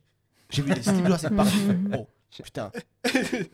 Il comprenait Waouh. pas. Il a pas, il a rien demandé. Ah non, mais lui, il a jamais vu le film, mais. euh, il Park. ok, donc on parle des slips des enfants de Mathias. Ouais, c'est sur l'enfant. Ouais, ouais. Donc je disais, on pouvait tout avoir avec des dinosaures dessus à l'époque, et pas forcément du film. Qui se rappelle par exemple des gâteaux dinosaurus Tout Mais oui. Putain, ça existait dans le et que ça existe encore, je l'ai fait tomber Ah, il est là, il nous a fait- Ah il nous a là fait il nous a blague. fait une Un authentique Prévu, paquet de gâteaux dinosaurus. À l'époque, c'était Lu qui les avait et ça a été racheté par Lotus. Putain, c'est une affaire. J'ai fait les Oui, j'ai vu ça. Alors on est d'accord qu'avant c'était lu. oui. Parce que j'en ai acheté il y a quelques temps et je me suis dit, mais c'est Lotus. Mais je croyais oui. que c'était lu. Et donc, alors le package a changé parce qu'avant Ah c'était des, c'était, euh, vous vous rappelez, c'est transparent. transparent, on les voyait à transparent. travers. Putain, et genre, on le sait tous. On les voyait. Ça Et j'en ai trouvé de cette année-là. Ça a marqué. Tiens, je vous en donne un. Tiens, celui-là, je- il est baissé en deux. Oh. Voilà. Eh oui. J'ai quoi alors Regarde, le T-Rex pour Chèche. Trop bien. Le Je pense que c'est une pour, sorte de euh, stégosaure. ils ont un peu changé Non, quand même. À la régie, venez prendre un paquet de gâteaux quand vous avez une pause parce qu'il y en a. Ils C'est étaient pas. incroyable. Je suis désolé, mais ils n'étaient pas comme ça à Ah ouais l'époque. J'étais ouais, trop petit, je me souviens pas. Ils étaient mais comme ça, Mathias. c'est quand même pas Ce mal, sont hein. des faux. Trop ouf. hein. Ils étaient pas comme ça à l'époque. Bah, il y a eu plusieurs versions.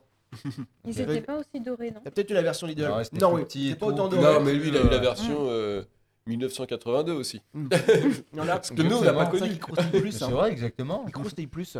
Mm. Moi, j'ai trempé dans le lait quand j'étais petit. Bref. Ça va Bah, pour je les trempe micros dans si ma on bière ce mange soir. des oignons. Bref, c'était dingue. C'était dingue et on était heureux car les dinosaures c'était fascinant pour les gosses. Moi, par exemple, j'étais accro aux dinosaures. Je l'ai dit, je l'avais dit tout à l'heure, je le redirai, je le redis. J'étais accro aux dinosaures au point de connaître la plupart des noms des dinosaures et même d'être abonné à Dinosaure Magazine. Oh là là. Bam Et pour l'émission, parce que je suis un, un gros nul, j'ai racheté la collecte complète des Dinosaures Magazine juste pour les montrer 5 secondes à l'écran. Bam, ils y sont tous. Ah, c'était ça la fameuse surprise. Mais que oui tu disais. Mais bon, moi j'étais ouf, je les ai trouvés Ça m'a coûté 2000 euros, mais c'est Du coup, bon. tu les as, tu les as payés combien? Parce que est-ce que tu lui as payé 3 francs? Alors, à l'époque, 3 francs au lieu de 19 francs 50. Euh, donc, alors aujourd'hui, ça coûterait au minimum 3 euros. ça. Euh, Sachant qu'à l'époque euh, du moment de l'euro, c'était 6 fois moins cher du coup. Ah oui. c'est ça qui est incroyable. Et donc, c'était un magazine sur les dinosaures. Et dedans, il y avait un poster dégueulasse en 3D Ah ouais Et j'allais dire, j'ai vu, t'as des lunettes 3D là-dedans.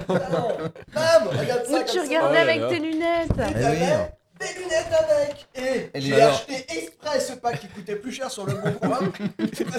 Moi, je, suis vraiment, je suis vraiment curieux de savoir combien t'as payé ça. Regarde, 35 balles. Non, mais c'est énorme. Regarde-le, regarde, regarde bien, regarde bien. Ah ouais, ça marche en plus. Est-ce qu'il bouge? Ah oui. Moi, ça m'a jamais rien fait. Ah, ok. Ah, J'ai toujours été très déçu. Non, Allez. mais essaye de mettre le rouge à droite Bon, et le je droit laisse à- essayer enfin, après, amusez-vous. Et il y avait dans chaque magazine, oh, il bouge mon dieu, Ça y est, ça y est, tu vois. Il se déplace au fond. il y avait, c'était dingue, il y Attends, je vais- avait je vais tous les regarder. noms des dinos. Attends, mais il y en avait une autre de paire de lunettes. Tu pouvais avoir un atlas, mais bien sûr. Allez, regarde, attends, regarde, gars, les, gens, les gens sont fous, les gens sont fous. Regarde, tu sors des trucs de dinosaures. Dans ce magazine, il y avait aussi Incroyable. un morceau 35. du squelette du T-Rex en plastique phosphorescent. Ah, moi je l'avais Mais voilà, vous l'aviez Eh, je l'avais Ah, j'ai pu, j'ai pu penser à ça. Mais voilà. Mais je sais même pas si j'arriverai à le retrouver. Mais oui, tu pouvais fabriquer. Tu peux le revendre sur le bon coin, 35 euros si Ouais, tu veux. Je pense qu'on peut faire du fric. On va financer les retours du jeudi J'avais grâce un à ça. morceau par magazine et c'était trop bien. C'était un. Et tu les as pas eu pour 35 euros là par contre. Non, il les- avait pas le dinosaure. Putain, j'ai pas retrouvé, avec les lunettes. Ouais, je pleure encore sous la douche. J'en ai un si tu veux, ça. je te le vends euh, 35 euros. Bref, la moula, la moula, la moula. Alors c'est clair, Spielberg, il a vu le nez creux et tant mieux. Spielberg, le nez creux, tant mieux. Et la preuve, bah, il, était, il était pas le seul, hein, parce que vouloir faire un film sur les dinosaures juste pour les frics, bah en fait, il y en a eu plein d'autres et des moins glorieux. On a eu, attention là ça va aller vite, Carnosaur en 94. Je vous conseille d'ailleurs l'émission que Ah vous oui, trouver sur. YouTube Oui. de Chroma. Ça y est, il peut en parler. C'est H-R-O-M-A, une émission de qualité qui est fantastique. Allez voir Chroma. par Karim Debache, qui fait un épisode sur Carnosaur qui est incroyable. Regardez tous les chromas et tous les crosts d'ailleurs, de toute façon en général, c'est hyper bien écrit. Regardez Euh, surtout tous les retours du jeudi. Et après, vous direz les retours jeudi en fait, au final, c'est juste moins bien, mais c'est pareil. Je continue. On a aussi eu comme autre film T-Rex en 95 avec Whoopi Goldberg, Tammy and the T-Rex en 94, La famille Pierre à Feu en 94, Les dinosaures enchantés au golf en, 80 en 95. Bref, je m'arrête là parce que je les ai pas tous cités et c'était déjà horrible. Et ça, ce film a existé. Dégueulasse. Mais, mais, mais, mais, l'agacement n'est pas que sur le merchandising. Non, non, je vous mets un autre extrait du journal de Et justement, alors que l'on annonce que le gouvernement revendique une exception culturelle dans les accords du GATT avec les Américains. Mais alors, tous ces gens qui se précipitent pour voir Jurassic Park sont-ils des traîtres? Le GATT et l'exception culturelle, ça vous dit quelque chose? Oh non, pas énormément, non. Le GATT, alors. je dois. Les accords culturels. Et l'exception culturelle Euh, je vais voir justement euh, ce film pour euh, me faire une idée des films américains. Mais normalement, j'étais pas partie pour le voir, je voulais aller voir Germ- Germinal. Euh, le GATT, c'est, euh, comment dire, euh, avec l'Amérique. La France contre l'Amérique pour, euh, comment dire, la culture, entre autres, les cinémas et euh, les cinémas américains. Il y a une guerre, quand il y a une guerre qui se produit hein, pour euh, le cinéma. Une guerre, carrément. Oui, on peut dire une guerre. Parce que c'est pas parce que euh, c'est américain que je dois pas aller le voir et. euh, GATT ou pas GATT, Spielberg de toute façon a son public. Et c'est parti pour son film en France et pour plusieurs semaines. Faut-il avoir peur de Jurassic Park? À Deauville, en pleine controverse sous l'exception culturelle, Jacques Toubon attaque le film Bill en tête. Erreur de communication qui encourage un cliché dévastateur dans l'esprit du grand public. D'un côté, le cinéma hollywoodien, supposé être un produit attractif et populaire, de l'autre, les films européens, œuvres d'art un peu ennuyeuses. C'est ouf, hein Ah C'est ouais, le c'est- débat sur les films américains versus les films. Ah oui, c'est film incroyable. c'est vieux, en fait. c'est Ouais. tellement horrible de, de, de dire que le cinéma européen c'est juste ennuyeux. C'est ça Ouais, c'est triste de que le, Oui. le- le Ouais. journaliste dise ça quoi. Ou alors un cinéma intellectuel. Et Mais pas, alors- pas le cinéma américain, tu vois. Ouais. Mais pas divertissant et. Mais euh, ouais. alors après c'est vrai qu'aujourd'hui ça a évolué aussi le film français. Enfin tu Mm. vois. Bref, le plus important, c'est que il avait raison, Steve Urkel.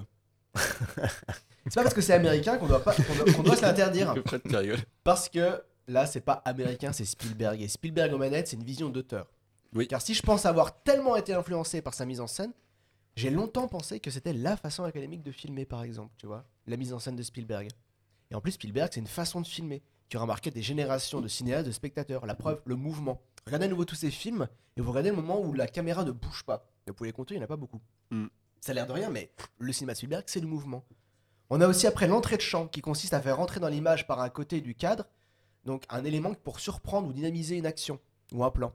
Hein, bam, là, le T-Rex arrive. On l'avait pas vu. Ah, vous l'avez vu, ça Qu'est-ce qu'on a d'autre euh, à part euh, ça? On a, Mais oui, on a la Spielberg Face qui consiste à Oui. avancer sur un visage ébahi ou apeuré. Hein, donc ça, ça a été vu au Jurassic Park et dans d'autres films de Bah, Spielberg. c'est simple, dans tous les films de Spielberg, il y, a un euh, il y a un plan comme ça. On a aussi la métonymie qui consiste à suggérer plutôt que de montrer ce Mm. putain de verre d'eau qui tremble là sur les vibrations du pas du T-Rex, ou Mm. le vélociraptor dont on voit au, début seulement les dégâts qu'ils font sur une Mm. vache, sur euh, un mec, enfin voilà, mais discrètement, avant de les montrer seulement à la fin du film.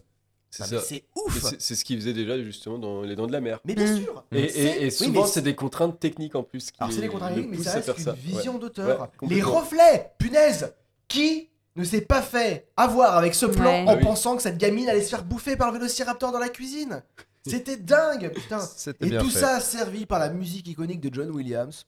Voilà, voilà. Incroyable. Aussi important que sa mise en scène, il y a aussi tout ce que le film raconte. On en a parlé tout à l'heure avec Sylvain. Alors une histoire certes de dinosaures suffisamment fascinante pour un public jeune comme un public âgé, mais en plus il y a tout le sous-texte que ça raconte derrière. C'est pas juste un blockbuster, c'est un blockbuster intelligent. Mm. On peut parler du parallèle de la construction du parc en même temps que la construction d'un film avec ce John Hammond qui serait à la fois le créateur du parc et en même temps un réalisateur de film qui veut monter du- montrer du vrai. Spielberg avait dit au gars qui faisait les, les dinosaures, que ce soit en euh, animatronique ou en 3D, en disant Je veux pas qu'on se dise le dinosaure a l'air vrai, je veux qu'on se dise c'est un vrai dinosaure. Hmm. C'est dingue. hein. Une exigence. Ouais. Et c'est la même chose pour John Hammond qui a une exigence sur son parc. Il, voulait- il part avec son histoire de petites puces. Là, il dit Ah, les Mhm. puces, les puces, je veux voir les puces, maman. On se rappelle l'histoire des puces? C'était très gênant. C'était très Ah oui. Surtout après quand il se fait dessus avec la diarrhée. Maxias et hop, ça repart. On continue. Pardon, excusez-moi. Mais On a aussi les autres personnages. Le producteur qui peut être interprété par Gennaro par exemple. Le public, c'est Alan, Ellie, euh, Grant, Lex. Parce qu'on lui toujours Lex? Alors Lex de qui? Le parc. Lex de. Bah, je veux pas dire. je veux pas dire des histoires. Malcolm, c'est la critique. On a aussi celle de la place. Enfin, sur la place que prend l'envie de parentalité de la part des personnages, puisqu'on a la- à la- au début un Alan Grant Mm. qui est très. Il aime pas les enfants, ça pue du cul, tout ça, il pue. Les enfants puent. Et Ellie qui a envie d'enfants. Et on voit qu'au niveau des vêtements, ce que t'as pas forcément dit, mais ce qui est intéressant, c'est qu'au départ, Alan Grant, donc il a un, un veston bleu. Mhm. Et ensuite, le veston bleu se retrouve de plus en plus souillé et sale. Ouais. Et en plus, après, Marron. après, avec de la donc marron Ouais. et ensuite de la terre rouge, donc ça crée la couleur Oui. rose, donc qui est un peu le, le- le stéréotype du féminin. Oui, j'ai regardé la vidéo du Méa sur Jurassic Park et je vous invite à la regarder aussi. Oui. C'est beaucoup plus compliqué que ce que je dis, mais c'est ça dans, dans l'idée. Alors que Ellie, Ellie, c'est l'inverse. est, est Oui. avec, est avec un t-shirt rose euh, apparent et à partir du moment où elle remet l'électricité dans le parc, elle a un T-shirt bleu. Ouais. et elle prend ça comme ça. Putain, elle dit même à John Hammond, putain, euh, hey, euh, John Hammond, il va, je vais y aller parce que c'est juste Mm. une meuf, quoi. Elle le remet à sa place, putain. La remise en place du patriarcat, putain, non mais c'est ouf. Euh, Attends, c'est quand même l'histoire de scientifiques, donc que des mecs, parce qu'on voit que des mecs, hein, Mm. scientifiques. T'as vu une nana scientifique? Non, non, bon, ça n'existait pas déjà à l'époque parce qu'on vous a appris à lire il y a pas longtemps. Mais en plus, des mecs de scientifiques, tweet, voilà. Voilà. Bravo. des mecs scientifiques qui font naître des dinosaures femelles Femelle. pour les garder en cage. Eh, MeToo ou pas, Pas tout, MeToo. hein. Ou pas du tout. Ou pas du tout. Pas du tout. On va lancer le moment pas du tout. Mouvement pas du Pas tout. du tout. Tu sais, Tu sais, quand tu t'es, tu attends, la blague dans la blague. Mouvement pas- MeToo et le mouvement pas du Pas tout. du tout. De toute façon, on va la sortir celle-là. Mais tu sais, c'est Mais quand tu penses on qu'il y a un l'a déjà faite, fait, mais- pas du tout. Pas du. Genre, j'étais euh, le soir à mon bureau, euh, le plus sain est passé derrière moi, il a dit euh, bonsoir Josette, et il est parti. C'était pas MeToo, c'était pas du tout. C'était mis pas du tout, on continue.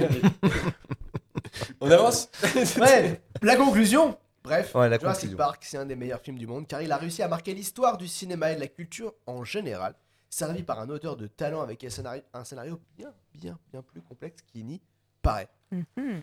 Ah, j'ai fini. Alors, Jurassic Park, quoi. Comme disait Mathias, n'hésitez pas à regarder la vidéo du Méa qui est vraiment très. euh, Monsieur Méa, sur, euh, vous le trouverez sur YouTube, qui est, qui est très intéressante et qui parle de tout ça euh, en profondeur aussi. Voilà, donc allez-y avec plaisir. Merci Mathias pour Mais de rien. Trop longue chronique. Non, pas trop longue chronique, Non, simplement du coup je me suis perdu.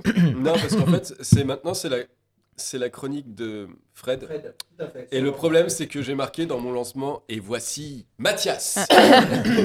C'est le même. C'est le même. Hein Une chronique beaucoup plus petite que Mathias. Ah, c'est pas la taille qui compte, on l'a déjà dit. Ouais, je sais. Arrête. Exactement. Alors moi, ça va être, ça va très simple. Je vais vous parler de, de l'ambre en fait, parce que, parce que tout, tout est parti de, de la canne un petit peu de, du, du professeur en fait. Et voilà, donc pour ceux qui ne le savent pas, l'ambre n'est pas comme on le pense en général euh, de la sève de pin, mais c'est une résine fossilisée. Je fais référence Mais dis donc, Fred Parce qu'avec Chèche, eh ben, on a trouvé une pomme de pin avec une espèce de bout de résine dessus, donc euh, on est loin de. Le garder au frigo Ouais, que ça vale de la thune. On est loin de l'ambre, là. Donc c'est de la résine fossilisée. Tout ce qu'ils vont réussir à faire, c'est recréer une pomme de pain. euh, C'est ça, de. Avec de l'ADN de grenouille. Oh, zut. Elle est, toujours, elle est toujours dans mon jardin en fait. À chaque fois que je passe devant, je la Tu vois regarde avec émotion. et- et J'ai Ouais. une petite larme. Et je me mets à courir, je ne sais pas pourquoi. Donc euh, cette résine fos- fossilisée il y a des millions d'années, généralement on retrouve des, voilà, des euh, différents insectes et des aiguilles de pin, etc. Enfin des, des bouts de l'époque. Voilà. Et l'ambre, des bouts de l'époque, ça fait bizarre de dire ça. hein. et l'ambre est une des rares substances sur Terre que nous considérons comme une pierre précieuse. Parce qu'effectivement, je pense qu'il y a beaucoup de personnes qui devaient imaginer que c'était une pierre, et donc non. Et elle n'est pas d'origine minérale. Et comme les diamants, euh, le jet, euh, qui sont tous deux issus du charbon, il reste l'ambre, qui sont les seules pierres précieuses ou gemmes qui sont d'origine végétale. Lequel? Lesquels autres? Le C'est le diamant et le jet. Le diamant? Le diamant, ouais. C'est d'origine végétale? Euh, non, non, non, non. Alors ça, c'est d'origine... Non, le- ils, sont, ils sont issus du charbon, tu m'as pas écouté. Franchement. Le diamant et le jet sont issus du charbon et l'ambre, voilà, est la seule pierre précieuse qui est d'origine végé- végétale, exactement. Ah oui Hmm. Voilà. Et donc dans, ces... dans de l'ambre, on- on retrouve des fragments de plumes de dinosaures. On verra les photos tout à l'heure, là je finis juste la petite explication. On retrouve des fragments de plumes de dinosaures, des tiques qui ont été découverts piégés dans de l'ambre fossile vieux d'environ 99 millions d'années. Et cela confirme que des parasites suceurs de sang devaient bien prospérer sur certains dinosaures à l'époque. Cette découverte a été publiée par une, équipe internationale de chercheurs dans le prestigieux journal Nat- Nature. Et cela aurait pu faire rêver justement les fans de Jurassic Park, mais hélas, on sait que l'ADN ne se conserve pas sur une si grande durée. C'est con Combien de temps l'ADN alors? Bah je ne sais pas. et ils ne 2 disent- millions d'années. Combien? 2 2 millions? Ah bon? Ouais, pas plus. 2 millions, ça Et fait là, déjà on cherche beaucoup, des quand dinosaures qui sont à 65 millions d'années. Ouais, ça Reste fait... un peu de temps à parcourir. Bah, 2 millions, ouais, ça fait beaucoup quand même. Oui, mais pas Je suffisamment. demande vérification. bah, pas de souci. Donc ainsi, le célèbre film de Steven Spielberg va rester de l'ordre de la science-fiction et nous n'arriverons pas à ressusciter les dinosaures, malheureusement. Ou bien heureusement. Mais, mais je trouve que c'est chouette parce que quand même, enfin, je sais pas vous, mais moi j'ai longtemps cru que c'était possible. Mais c'est Et- ça. Et, j'étais là en mode, Ben, mais ouais. pourquoi c'est pas possible Pourquoi ils ne mais- font pas, tu vois Du coup, pourquoi ils le font pas Je viens tout flinguer là d'un coup, d'un Ouais, seul. ouais, et ouais, voilà. bah oui, carrément. Mais pas tant en plus, parce que moi. Non, mais Spielberg, c'est un. un- Non, mais Jurassic Park, c'est un film de ouf, parce que te dis le cinéma, c'est ça. Donc, on a déjà dit Spielberg. Mm. Et tu te dis la science, c'est ça. Tu dis, bah oui, on peut faire Ouais, des ouais. dinosaures. C'est plus, c'est plausible ce qu'il dit. Enfin, c'est alors c'est Bah complètement oui, faux scientifiquement, Oui, mais ils te rendent ça plausible. On parle souvent de la suspension consentie de l'incrédulité. Là, purée, mais j'y crois à fond. c'est bon, ils m'ont donné un truc. Non, mais euh, aujourd'hui, avec les, techniques qu'on a, euh, en fait, tout, tout devient presque possible. Si Ouais, mais ça, ça serait pas possible. Si, si tu séquences de l'ADN quelque, ou tu retrouves de l'ADN quelque part, tu peux bien réussir. euh. Et puis, non, puis c'était puis Si mais l'émergence du, tu ouais. génétique enfin, tu sais, Ouais. en- dans la science. Oui, en plus, c'est ça. ça. Tu te dis, ah putain, mais oui, en effet, on a découvert le génome, on- tout ça. Ah, Du coup, ouais, ils ont réussi à faire passer des trucs. Et ce qui, ce qui est fou, euh, est-ce que t'as fini Fred ou est-ce que Non, justement, je vais Ah bah aller vas-y, enchaîner alors, avec trois photos. On allait enchaîner. Et donc, je mets. Alors, donc toi, tu as 2 millions. Alors, après, ça reste à vérifier. Hein. Je suis pas non plus allé chercher. euh, ou euh, j'ai pas appelé de- non plus des. Donc voilà, il y a apparemment une équipe de chercheurs allemands et italiens qui viennent pourtant de démontrer qu'il est possible de récupérer de l'ADN d'insectes euh, préservés. Mais là, ils mettent que les échantillons datent de, 6 ans en gros. Tu vois. Ouais. Alors voilà. Ah ouais. Donc effectivement, entre 6, ans et 99 millions d'années. euh, Moi, j'avais cru comprendre aussi que si tu veux prélever de l'ADN à l'intérieur du moustique, en fait, tu prélèves à moitié l'ADN du moustique. j'avais- j'avais lu ça aussi. et que du Ouais, coup, euh, c'est pas possible. Eh ben moi, j'ai encore lu. T'aurais un truc, bah, ça- ça- après ça fait le scénario de la mouche, tu vois. Voilà, c'est ça. Non, mais alors là, justement, euh, là, on voit le moustique dans la canne. Et ben, en fait, ils disent que c'est apparemment c'est l'empreinte aussi dans l'ambre, c'est vraiment l'empreinte qui reste du moustique ou de l'insecte. Et ce n'est plus du tout, la- il n'y a plus de matière vraiment, c'est parce que tout c'est, euh, voilà, avec les, bactéries, les gaz, Carrément. et- les gaz présents, etc., ça a tout détérioré. Ouais. Voilà, et donc trois photos pour illustrer euh, ce que je viens de dire. Donc la première photo, on voit caché dans des plumes de dinosaures, c'est ça qui est quand même assez fou, c'est qu'on retrouve vraiment les plumes de- du dinosaure. Et tu te dis là, si tu trouves un bout d'ambre avec ça, là, c'est le jackpot, je pense. Et donc, euh, alors là, c'est de l'ambre qui date depuis euh, 100 millions d'années, et des chercheurs chinois ont découvert de tout petits parasites. Et là, apparemment, ça serait les ancêtres, les ancêtres des poux actuels. Sympa. Sur la deuxième photo, on voit un ancêtre du tic. voilà, on a zoomé. Horrible. Voilà, Bah, c'est vrai que ça ressemble à quand Ouais, même. ouais, hein. ouais.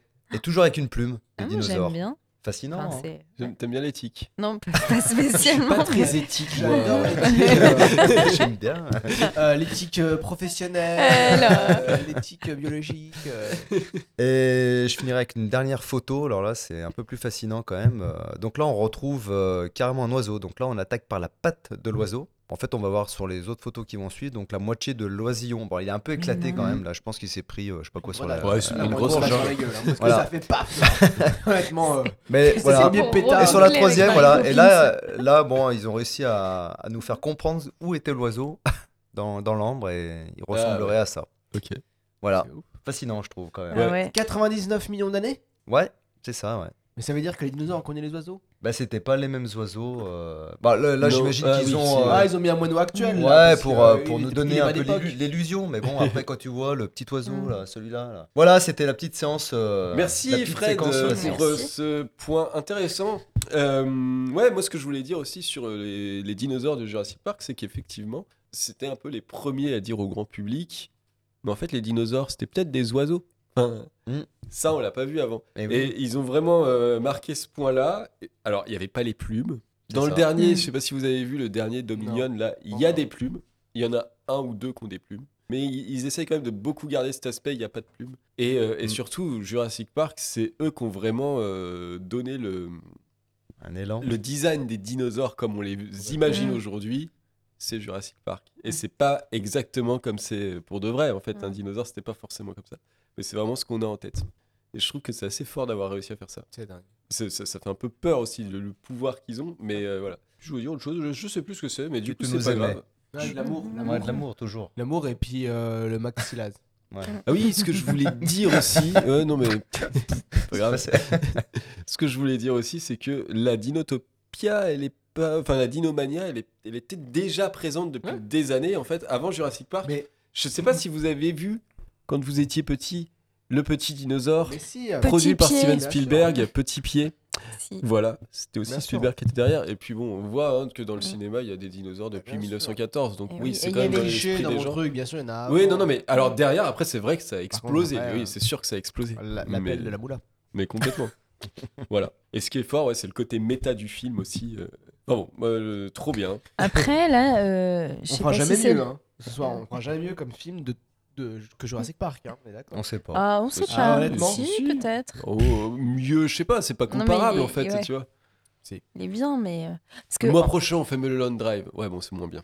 Non, mais non, mais j'avoue, j'ai choisi Mulholland Drive, mais c'est quand même moins bien. Ah, c'est encore de toi qui as choisi Ouais. Purée. Ok. Deux films à la suite.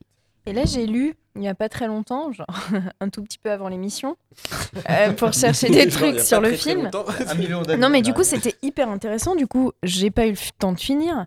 Mais il s'avère que le film, en fait, c'est pas du tout l'histoire du livre. Pas tout Oui, à il y a- il y a fait. Et notamment sur les personnages. Et je trouve hyper intéressant parce que tu commençais à en parler Et tout à l'heure sur les personnages. En fait, Alan Grant adore les enfants dans le bouquin. Ah, Donc l'histoire de et pas aimer les enfants, c'est vraiment un choix de Spielberg Mhm. justement pour créer de la tension. Ellie Sattler n'est pas du tout sa femme, c'est une étudiante. Du coup, elle a pas du tout le même poids dans le bouquin Ouais. que dans le film. Et du coup, j'ai vu que Hammond, il était ouais, c'était vraiment le méchant du livre, qu'il est vraiment euh, Et il- alors, ce qui est étonnant, et- c'est que Michael Crichton s'est inspiré de Steven Spielberg pour créer le personnage de John Hammond. Alors, je sais pas, pas- à quel alors, point, parce qu'il paraît que c'est vraiment un gros connard dans le livre Bah que j'ai ouais, pas lu, mais, étonnamment. mais voilà. Mais- Et alors que là, il a vraiment ce côté euh, naïf et Mm. voilà. Du coup, c'est rigolo et j'ai pas eu le temps trop de finir. Et par contre, oui, si, quand l'émission a commencé, si, Yann Malcolm. Et en Malcolm, fait, le, le, le gars central un peu de, c'est le, le- le- c'est Ah, la pas. de. Je, je sais qu'il meurt à la fin du, livre. film. Et que dans le 2, parce qu'il a écrit un 2 quand même, parce que Mais- Universal lui a dit Vous pourriez écrire un 2 quand même, parce que c'est bien. et ben dans le 2, c'est encore Ian Malcolm, le personnage principal. Alors il le fait revivre euh, sans explication. D'accord. Il est juste là. et qui est du coup le personnage principal dans le film 2 aussi. Ouais, c'est vrai. Voilà. Et il y a plein de scènes de- du livre qui ne sont pas dans le film, mais qui sont réutilisées dans d'autres films Jurassic Park. Il y a euh, la scène de. Alors, pas la caravane, mais. Le bateau, le bateau dans le 3. Ouais, il y a le bateau dans le 3, il y a, il y a la volière aussi. La volière dans le 3. Il y a, il y a, enfin, il y a plusieurs trucs. En Les- fait, le, monde les- per- le, le- le film Le Monde Perdu, en fait, Ouais. était dans le bouquin 1. En, par- en partie, en partie, mais pas tout. Je sais que le Monde Perdu, le livre Le Monde Perdu, euh, donc de, de Crichton, hein, pas de Conan Doyle, et ben il l'a très peu utilisé en fait pour réaliser Jurassic Park 2. On voit les six Enfin, à bon. l'écran. Ouais, on voit les 6 à l'écran. Euh, alors vraiment dans l'histoire, euh, le 1 est vraiment génial, le 2 moi j'aime beaucoup, mais voilà, en affect. Le 3, c'est non. Le 3 c'est un téléfilm. Le 4, le Jurassic World, moi j'avais adhéré, je sais pas toi t'avais vu, je crois que tu m'avais dit que t'avais aimé. Ouais. Ouais, Alors, en fait, l'avais vu, pas et, mal. euh, et je l'apprécie de plus en plus. Alors, je vois les gros problèmes du film. Ouais. Mais je vois aussi les gros problèmes qu'il dénonce. Et je Mm. me demande si c'est pas un film pour dire euh, beaucoup de choses, en fait, au final. Et qui montre euh, bah, plus qu'il ne montre à l'écran, en fait. Et un peu comme Jurassic Park, au final. Ouais. Donc, bien. Ouais, ouais, ouais. Le deuxième, euh, The World, euh, Fallen Kingdom. Moi j'ai pas adhéré, Eh j'ai ben, beaucoup de mal. j'ai trouvé ça intéressant de le filer euh, parce que c'est un auteur, euh, c'est un réalisateur. Bah, J'aime euh, bien ce espagnol. réalisateur, mais Et ça qui avait pas pour fait- ça. je qui a fait notamment L'Orphelinat. L'Orphelinat qui est incroyable comme film si. Et du coup, il vu. place le, le, le récit euh, un moment dans un manoir quand même, Mhm. avec euh, ça emprunte, emprunte aussi au film de monstre parce que voilà, on est sur du fantastique Bah, beaucoup espagnol. à Dracula, ouais. Voilà, et c'est intéressant. Vous, vous pouvez regarder, on peut continuer les recos à regarder euh, la vidéo sur YouTube de Bol Geek sur euh, Jurassic World et son message euh, qui au final n'est pas si euh, inintéressant. Et le dernier, par contre, je l'ai pas encore vu. Je l'ai. Le dernier, moi, euh, j'ai été très déçu, Je l'ai mais obtenu voilà. de manière illégale, mais je l'ai pas encore. Moi, je crois que ça, par contre, moi, je trouve ça nullissime. hein. Le- De quoi Enfin, le- pour une Ah, fois que je dis vraiment Le- un truc que je déteste, euh, alors je crois que c'est le tout dernier. Ouais. Calme-toi. T'as vu je- Où il y a, où Ah, les trois, où il y a les Ah, trois qui sont dans le premier. Mais... C'est Moi, j'ai envie de rigoler tout le long tellement que. Bah ouais, parce ouais. qu'il y a Omar Sy rien, rigoler, rien n'est rien n'est crédible pour moi. Mais après. Ouais, non, moi, je suis- j'ai pas adhéré non plus. euh, J'ai voilà. C'est le seul que j'ai pas vu, donc, euh, ouais. Eh ben moi, je l'ai vu. Et j'allais demander ton avis. C'est mon anecdote en fait. Euh, je la place maintenant parce que c'est le bon moment. En fait, ce Ah film, je l'ai vu. Mais en fait, ce qu'il y a, c'est que j'avais réservé une place de cinéma genre pour le, le, le 20 du mois. Et en fait, j'y suis allé le 19. Et donc, c'était pas les mêmes horaires dans la salle de cinéma. Et je suis arrivé à la fin du film, genre pour les 20 dernières minutes. Et je comprenais pas, les gens étaient déjà placés, c'était le bordel, il y avait du feu de partout, du, de la lave. Du popcorn déjà parti. Ouais, et moi, je me suis installé, les gens, donc mon vœu arrivé, ils ont demandé qui ce qui fait celui-là? Non, mais je suis le gars qui regarde que les fins des films. Ouais, c'est ça. ouais. Moi, je paye que pour les 20 dernières Ils minutes. t'ont rien dit à l'accueil quand t'es passé avec le ticket pour 20 minutes de film? Eh bah en fait, ouais, je sais pas. Non, mais je m'étais déjà gouré parce que je suis allé voir un autre film, donc je me suis mis à une autre place parce que des gens étaient sur ma place. Enfin, c'était un bordel assez chaotique ce jour-là. Et donc je suis arrivé pour les 20 Aller au dernières minutes de ce film et j'ai rien compris au film en fait. Voilà. Oui, mais ça c'est normal. Donc il était très nul. Ce qui aurait été étonnant, c'est que tu comprennes super Non, bien mais- le film et que quand tu le vois en entier après, tu comprends Un bon pas. film, un bon film à n'importe quel moment t'es censé comprendre le film. Non, non, Non, non, non, non, non, Non, ça va, ça va. on parle du film du mois prochain, Ah on ouais, verra. on verra. On parle de Eh Mulholland Drive. Eh ben, tu comprendrais Eh mieux ben, avec peut-être. Mulholland Drive qu'avec, euh, je pense. Voilà, comme ça je lance le, je, lance Bah le, prochain, le prochain, le prochain retour du jeudi. euh, comme Et ben ça. le prochain film On du mois, regarde les- seulement les 20 dernières minutes. Non, mais Très le, bien. film du, le prochain film du mois, on se le regarde ensemble. Alors, je le dis pas, on le regarde pas avec tout le monde. hein. Non mais on- bah, bah, chacun regarde 20 minutes et, puis c'est tout. Je le dis là, je leur dirais, euh, il y a une fonction dans le Blu-ray qui te dit lancer le film de façon aléatoire. Ah, non. Et ça te, et ça te met les, chapitres. Ouais, Dans le sens mais ça va être dur sinon si on doit en parler après. Alors, tu sais, à telle minute. bah non, moi je fais pas ça. Bah voilà, c'était voilà, la, cas, petite anecdote sur, euh, sur le sixième. euh, Merci. Fred. Euh, je crois qu'il est temps de creuser et de descendre. Ah oui, oui, oui, ce que je voulais dire, oui, c'est vrai qu'on Ah. me fait des signes à la régie. Je voulais aussi partir de la, la culture populaire un petit peu, parce que je pensais que tu allais partir, parler de ça, et parler de la dinomania. Et notamment, je ne sais pas si vous vous souvenez, euh, en 1993-14, il y a un petit objet de Sony qui est sorti qui s'appelle la PlayStation. Et il y avait un CD de démo qui mettait ça. Voilà, et du coup, on pouvait lancer le CD de démo de Jurassic Park, euh, de, de, pas de Jurassic Park, de la PlayStation, et c'était ça. Voilà, que tu voyais. Bon, ça dure Tu 3 pouvais le minutes. la tourner, vidéo, euh, mais- non, non, tu pouvais tu pouvais tourner. tourner. Tu pouvais... Ouais, c'est ça. T'avais la caméra. La vidéo, elle dure 3 minutes, mais du coup, t'avais juste ce truc-là qui bougeait, c'est ça Moi, je l'ai pas eu la PlayStation, je suis team Nintendo. Et tu bougeais, euh, voilà. Incroyable Impressionnant. Et ça te donnait envie de jouer, et en fait, ça donne compte- Jurassic Park dans ma Non, ça au donne bout- envie de Au bout d'un quart d'heure, tu te rendais compte que, bah, en fait, tu pouvais rien faire. C'est ça, tu regardes juste et... Mais voilà, c'était pas mal. Et y avait, il y avait autre chose qui est sorti en 1998, je dirais, ou 16, 96, je dirais. Et c'était aussi sur euh, PlayStation et PC. Et vous allez vite vous souvenir de ça. Ah bah ouais, Tomb Raider. Oh purée. Vous vous souvenez de ce moment? Et là, t'arrives et tu croises un T-Rex. Le dernier de son espèce que tu butes. que tu butes parce qu'elle n'a pas de race. De toute façon, euh, enfin bon, en même temps, c'est elle. cam- la C'est caméra, c'est lui quoi. ou elle, quoi. Ouais, j'ai Ah coupé ouais. parce qu'il y avait des gros problèmes de caméra. Du coup, j'ai. Quelle violence. Elle s'est fait manger. Et voilà. Voilà. Et du coup. euh, Et c'est pour ça dire qu'il n'y que- avait pas de femme scientifique. Elle ne savait pas tirer. Elle est mangée par des dinosaures. Et voilà. Eh, mais en parlant de la place de la femme, je trouve que je, je regardais hier. euh, Ah ouais, je voulais pas relancer le débat, Ouais, pardon. non, mais je regardais hier euh, Pentagon Papers. Est-ce et qu'on il- veut il en parler de parle la pas place mal. de la chèvre Et alors, le coup la place de la chèvre, je crois Au peut pas en parler, mais on peut pas parler de la place d'Alice Sattler et qui sort la Oui. phrase incroyable à un moment quand, euh, quand on dit euh, les dinosaures mangent l'homme, la, Dieu crée l'homme, l'homme crée crée les les dinosaures. Les Non, c'est pas ça. dinosaures. Non. Dieu, crée, Dieu crée les dinosaures, Dieu détruit les dinosaures. Dieu crée l'homme, L'homme détruit Dieu. Dieu, l'homme crée les dinosaures. Les dinosaures mangent l'homme, la femme hérite de la terre. Bon, sauf ce qu'elle dit pas, c'est que la Mm. femme et les dinosaures, faut en parler de cette cohabitation qui est un peu limite limite, tu vois. Je pense pas qu'en termes de réunion de colloque ou de copro, tu sais, ce soit Ouais. vraiment compliqué. Pas forcément facile. faire. Allez, il est maintenant, on est déjà descendu très bas, je trouve. Ah, Mais c'est je vrai. pense qu'il est vraiment le temps de descendre dans les tréfonds. Allez. C'est le, le moment. quiz des tréfonds. waouh. Et vous n'êtes pas Non, prêts. je crois que je suis pas prêt. Parce que euh, Crâne rose. là, on a vu que Jurassic Park, ça avait mené à beaucoup d'autres films qui ont seulement voulu euh, surfer sur la vague des dinosaures. Et on a vu que Jurassic Park, c'était aussi un film qui avait été révolutionnaire technologiquement. Et là, je vous dis, à l'heure actuelle, là, en ce moment, la révolution technologique, c'est quoi? MeToo Non, technologique. non, c'est pas du tout. c'est le fil rouge de l'émission. quoi. C'est un raté. Allez. C'est Allez, on obligé y va. d'être dans les hashtags de, de la prochaine La vidéo. Là, c'est clair. Révolution, Alors on y va. Allez, à quoi ça vous fait penser Les révolutions technologiques là euh, Euh, Avatar Bah, les réseaux sociaux, j'en sais rien. les réseaux sociaux euh, en ce moment, en ce moment, putain. La réalité virtuelle. Ah, mais non, mais bien sûr, la- l'intelligence l'intelligence- artificielle. Putain, Voilà. l'intelligence artificielle. Alors juste Qui est pour- d'ailleurs un film de Spielberg.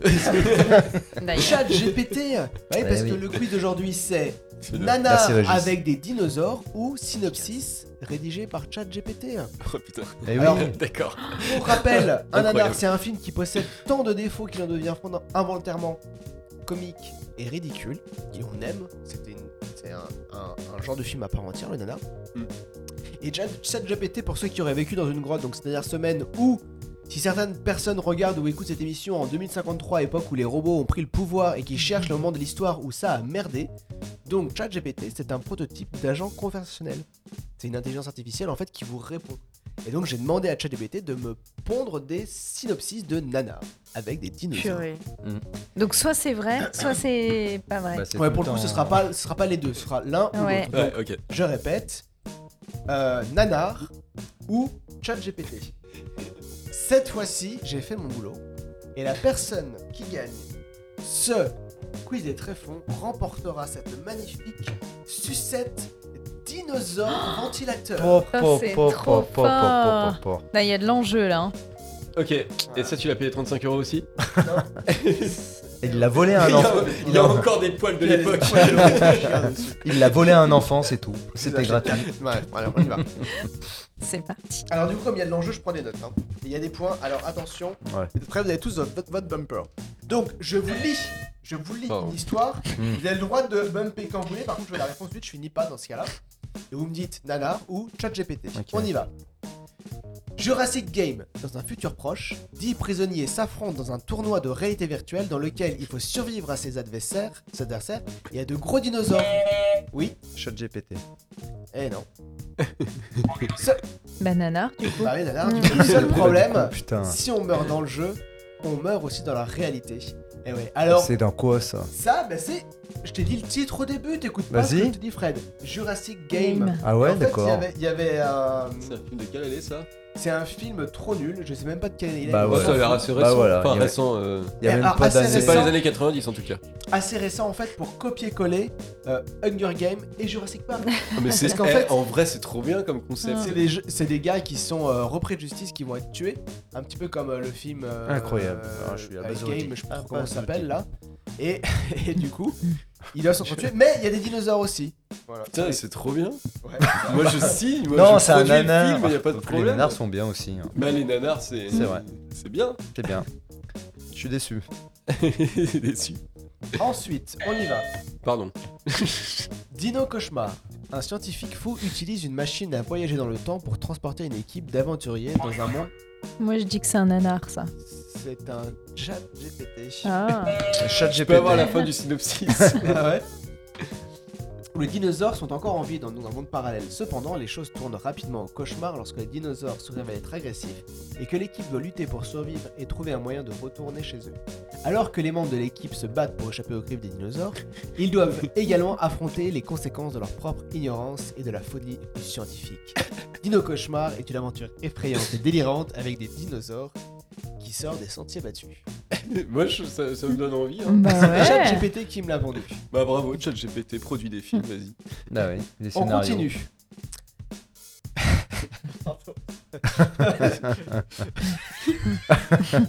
Ça parle de paix. Ça va.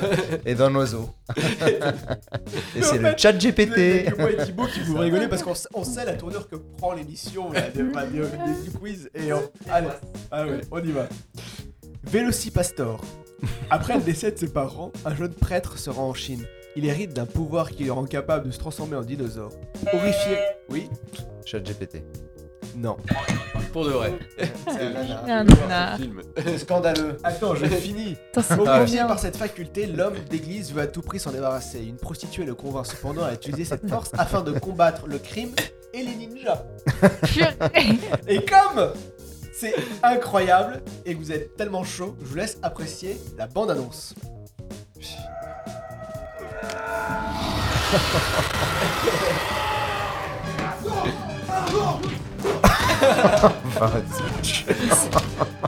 C'est un prêtre, le gars Ouais. Mais il est avec. Un pasteur. Un pasteur, ah ouais.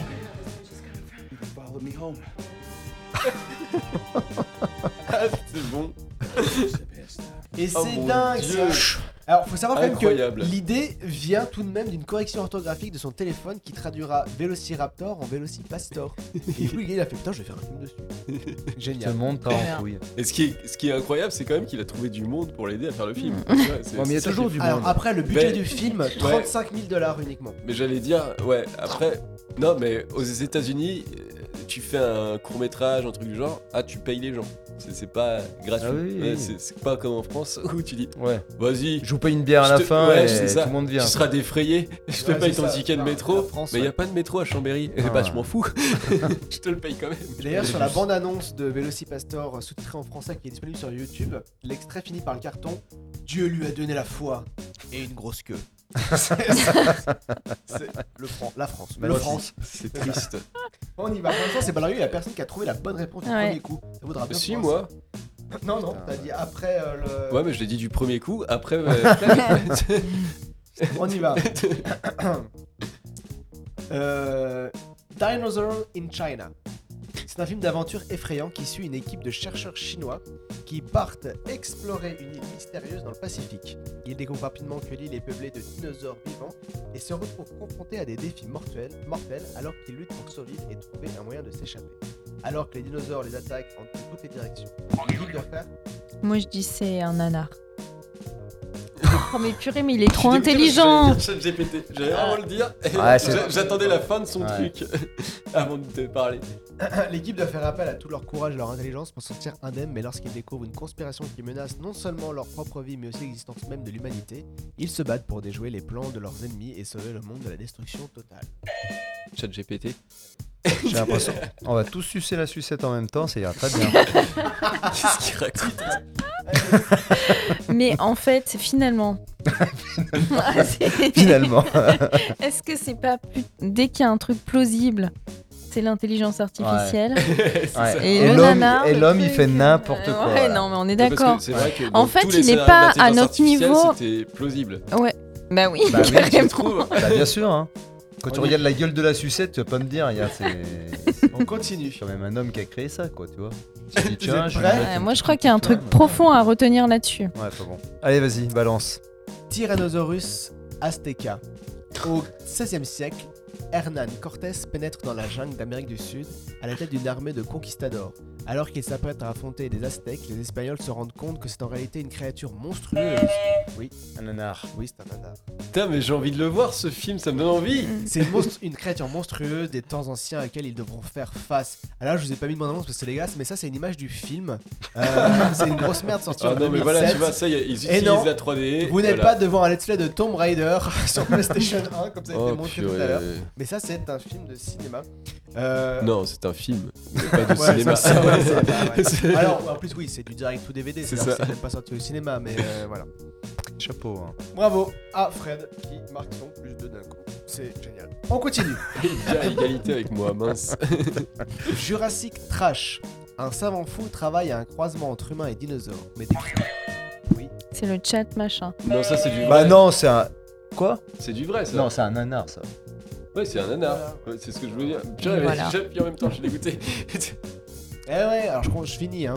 Mon chef, j'étais à moins 10. Mais, C'est clair, mais attention, des créatures s'échapperont de son labo, mauvais. semant la panique dans les environs. Un camp de nudistes est décimé, tandis qu'un une troupe de scouts intégristes, voyant la main du démon, partira en croisade. Alors là, incroyable. Alors c'est plus parodique que nanar. C'est un bijou qui est Cocorico français. Il est sorti en 96 avec un budget entre 4500 et 12 000 euros, on sait pas trop. Et ce qui est plaisant avec ce film, c'est que ça se voit en toutes les complexités, que ça a été tourné avec si peu d'argent. Euh, C'est je pas a- vraiment du nanar alors. C'est de la parodie. C'est ce que c'est- ça, les ouais. premiers mots, hein. Ouais, plus parodique que nanar. Donc euh, il y a un moment, euh, ne chie pas sur mon texte. euh, mais du coup- mais- mais du coup, c'est- Ouais, ouais, du coup, ça rentre pas là-dedans. Mais bon, quand même. D'ailleurs, je vous invite plus que cordialement à regarder la bande-annonce qui me donne envie de prendre mon vieux caméscope, euh, des copains, des déguisements avec ce qu'on a sous la main et de faire des vidéos. Ah, c'est un peu ce qu'on fait un peu en fait d'ailleurs en général. je vous laisse apprécier ma annonce pendant que je continue. Euh, autre chose sur le film, parce que je passe beaucoup trop de temps dans les tréfonds pour que je vous en parle pas après, c'est que euh, sachez que vous avez un personnage de ce film qui est joué, euh, donc c'est le personnage du Scientific Foo, donc Dino, qu'on va voir juste après, qui est joué par Eduardo. Et là vous dites c'est qui Eduardo? On s'en fout, on connaît pas parce qu'on est dans les années 87, 90, voire euh, 81 pour Chache. je donne des bails comme ça. Yeah. Et en fait, Eduardo, c'est un mec qui a écrit Je t'aime le lundi. Ah oui, je t'aime le lundi. Je t'aime le mardi, je t'aime le mercredi et les jours aussi. J'- J'étais jusqu'à avant-hier soir, minuit, en train de regarder des vidéos d'Eduardo qui actuellement se présente pour la 9ème fois à l'Académie française. C'est pas vrai. Si, Hmm. parce qu'il veut refaire un comeback. C'est un monsieur, bon, c'est un peu triste, c'est un monsieur qui a fait un jour une musique qui est passée sur une radio parce qu'on pouvait enlever sa musique sur les radios à l'époque. Il habitait à Montmartre, une chambre de bonne, il est d'origine italienne. Sa meuf le quitte, il fait euh, Je t'aime le lundi, il fait une musique un peu Mm. gnangnan. Et bah ça fait marrer les gens et il passe sur Canal. Mm. Et là, c'est la starification, il passe chez Drucker, c'est- il fait des photos avec Lolo Ferrari qui a un t-shirt J'aime le lundi, euh, je t'aime le lundi, enfin c'est ouf. Et ensuite, déchéance totale. Bon, bah maintenant, il vit dans un petit local euh, d'un Emmaüs. Et on remercie Emmaüs pour prendre soin des gens qui en ont besoin. Et euh, voilà. Et actuellement, bah, c'est un mec qui, voilà, a fait un succès fou. Enfin, c'est, c'est dingue. Et j'aimais- non mais, je passe trop de temps sur Internet. Je, je regardais des vidéos d'Eduardo, tu sais, de tout seul dans mon Et Eduardo est dans ce film. Eduardo est dans ce film. Il joue Dino en fait, le scientifique fou. Euh, autre chose, dernière et petite chose, le film a eu un procès de la part d'un homme politique qui s'appelle Philippe de Villiers, puisque le personnage du chef scout intégriste, qu'on a vu avec les lunettes, euh, a été nommé Père Villiers. Et donc, vu que c'est un film français, Cocorico dénonce la politique, tout ça, et donc. Voilà. C'est un nanar. Et franchement, voilà. On y va. Allez, prochain euh, résumé de film. Dinosaur Girl. C'est un film d'aventure humoristique qui suit une bande de filles déterminées qui se retrouvent transportées dans un monde peuplé de dinosaures. Les filles doivent faire face à des défis incroyables alors- qu'elles naviguent dans un monde dangereux, rencontrant des dinosaures féroces et se battant pour survivre. Je veux dire chat machin. Chat GPT, tout à fait, c'est la remontada de Chèche. Et oui, je finis, les filles se battent pour découvrir comme Euh, comment retourner chez elle Cependant, lorsqu'elle découvre une menace imminente qui menace de détruire le monde des dinosaures, les filles doivent décider si elles doivent retourner chez eux ou rester pour sauver le monde qui les a accueillis. Après des moments de comédie, d'action et d'émotion, Dinosaur Girl est un film pour tous les âges qui célèbre l'amitié, l'aventure et la détermination. Là, je vous avoue, j'ai tapé euh, Écris-moi un nanar avec des dinosaures et des filles.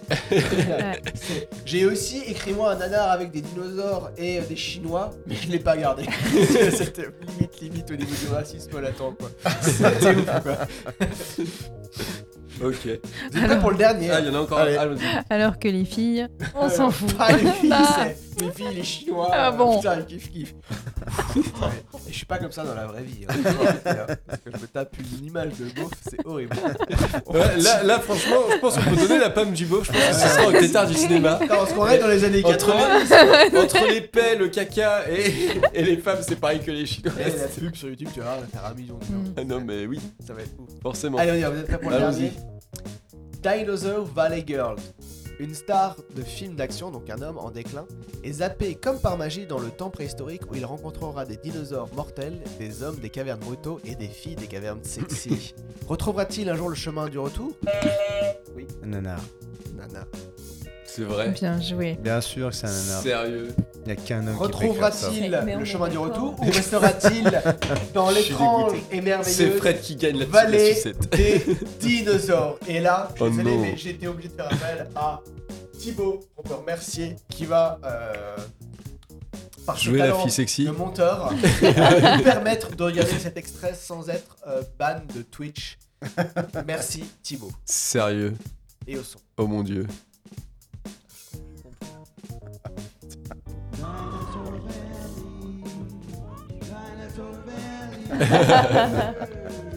Comme de par hasard.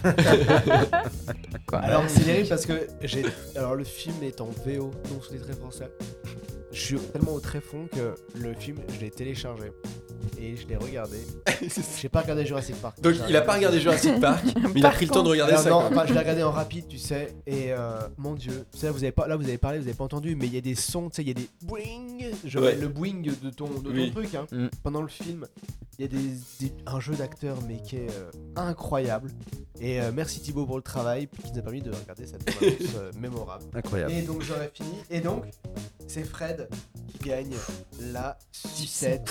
Euh, Purée. hélicoptère Dino.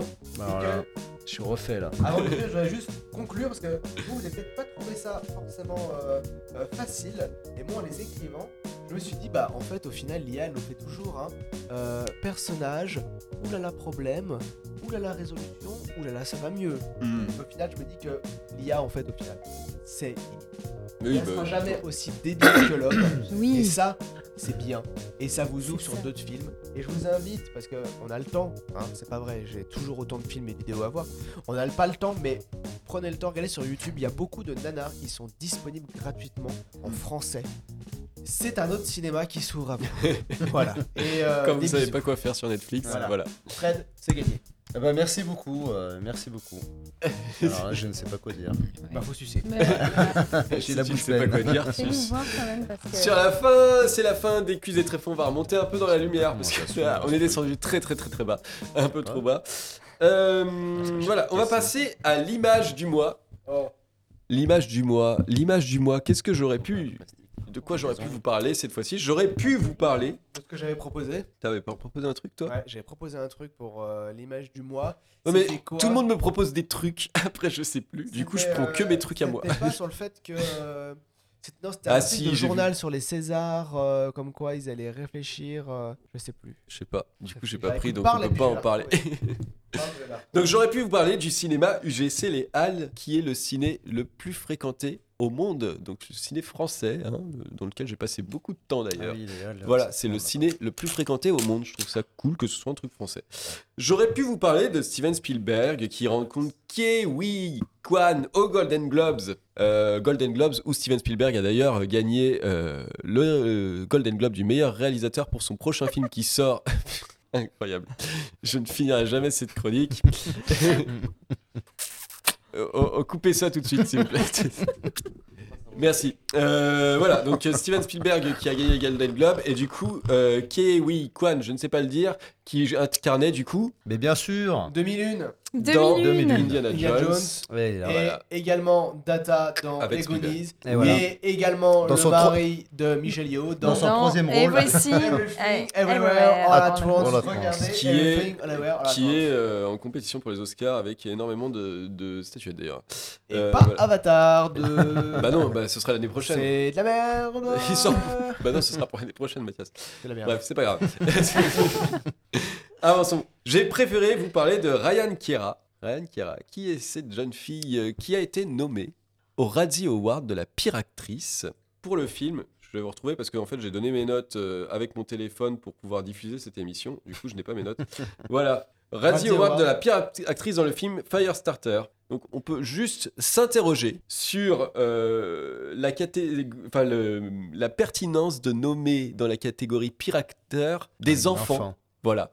Et du coup, tout, tout ça pour dire que les Radio Awards, c'est encore une sombre merde, Toi, comme t'as écouté d'habitude. le Floodcast il y a pas longtemps. De quoi? Je crois que c'est dans le Floodcast. Ah non, je peux pas écouter ça. Ah je bah, sais pas. ils en ont parlé, je Ah bah peut-être. Mais voilà, on peut, on peut se rappeler euh, dans la même idée euh, de Jack Lloyd. Jack Lloyd, vous vous souvenez de lui ou pas? Voilà, Jack Lloyd qui a été aussi nommé dans la catégorie euh, ouais. pire, pire, pire euh, acteur. C'est du bête et méchant, Voilà, mais c'est c'est plus bête, que- c'est c'est plus méchant que bête en fait. Et du coup, pour des enfants, ça marche pas. Et le truc, c'est que bah, ce gamin-là, il s'est fait harceler à l'école derrière tellement il était. On on a dit qu'il était mauvais et qu'en plus on l'a récompensé par une. euh, voilà. Il a fini en hôpital psychiatrique, c'est tout. hein, voilà. Euh, tout ça pour dire, bon, a- arrêtez les Razzie Awards de faire de la merde. C'est pareil l'année dernière, ils ont fait une, une, catégorie exprès pour euh, Bruce Willis.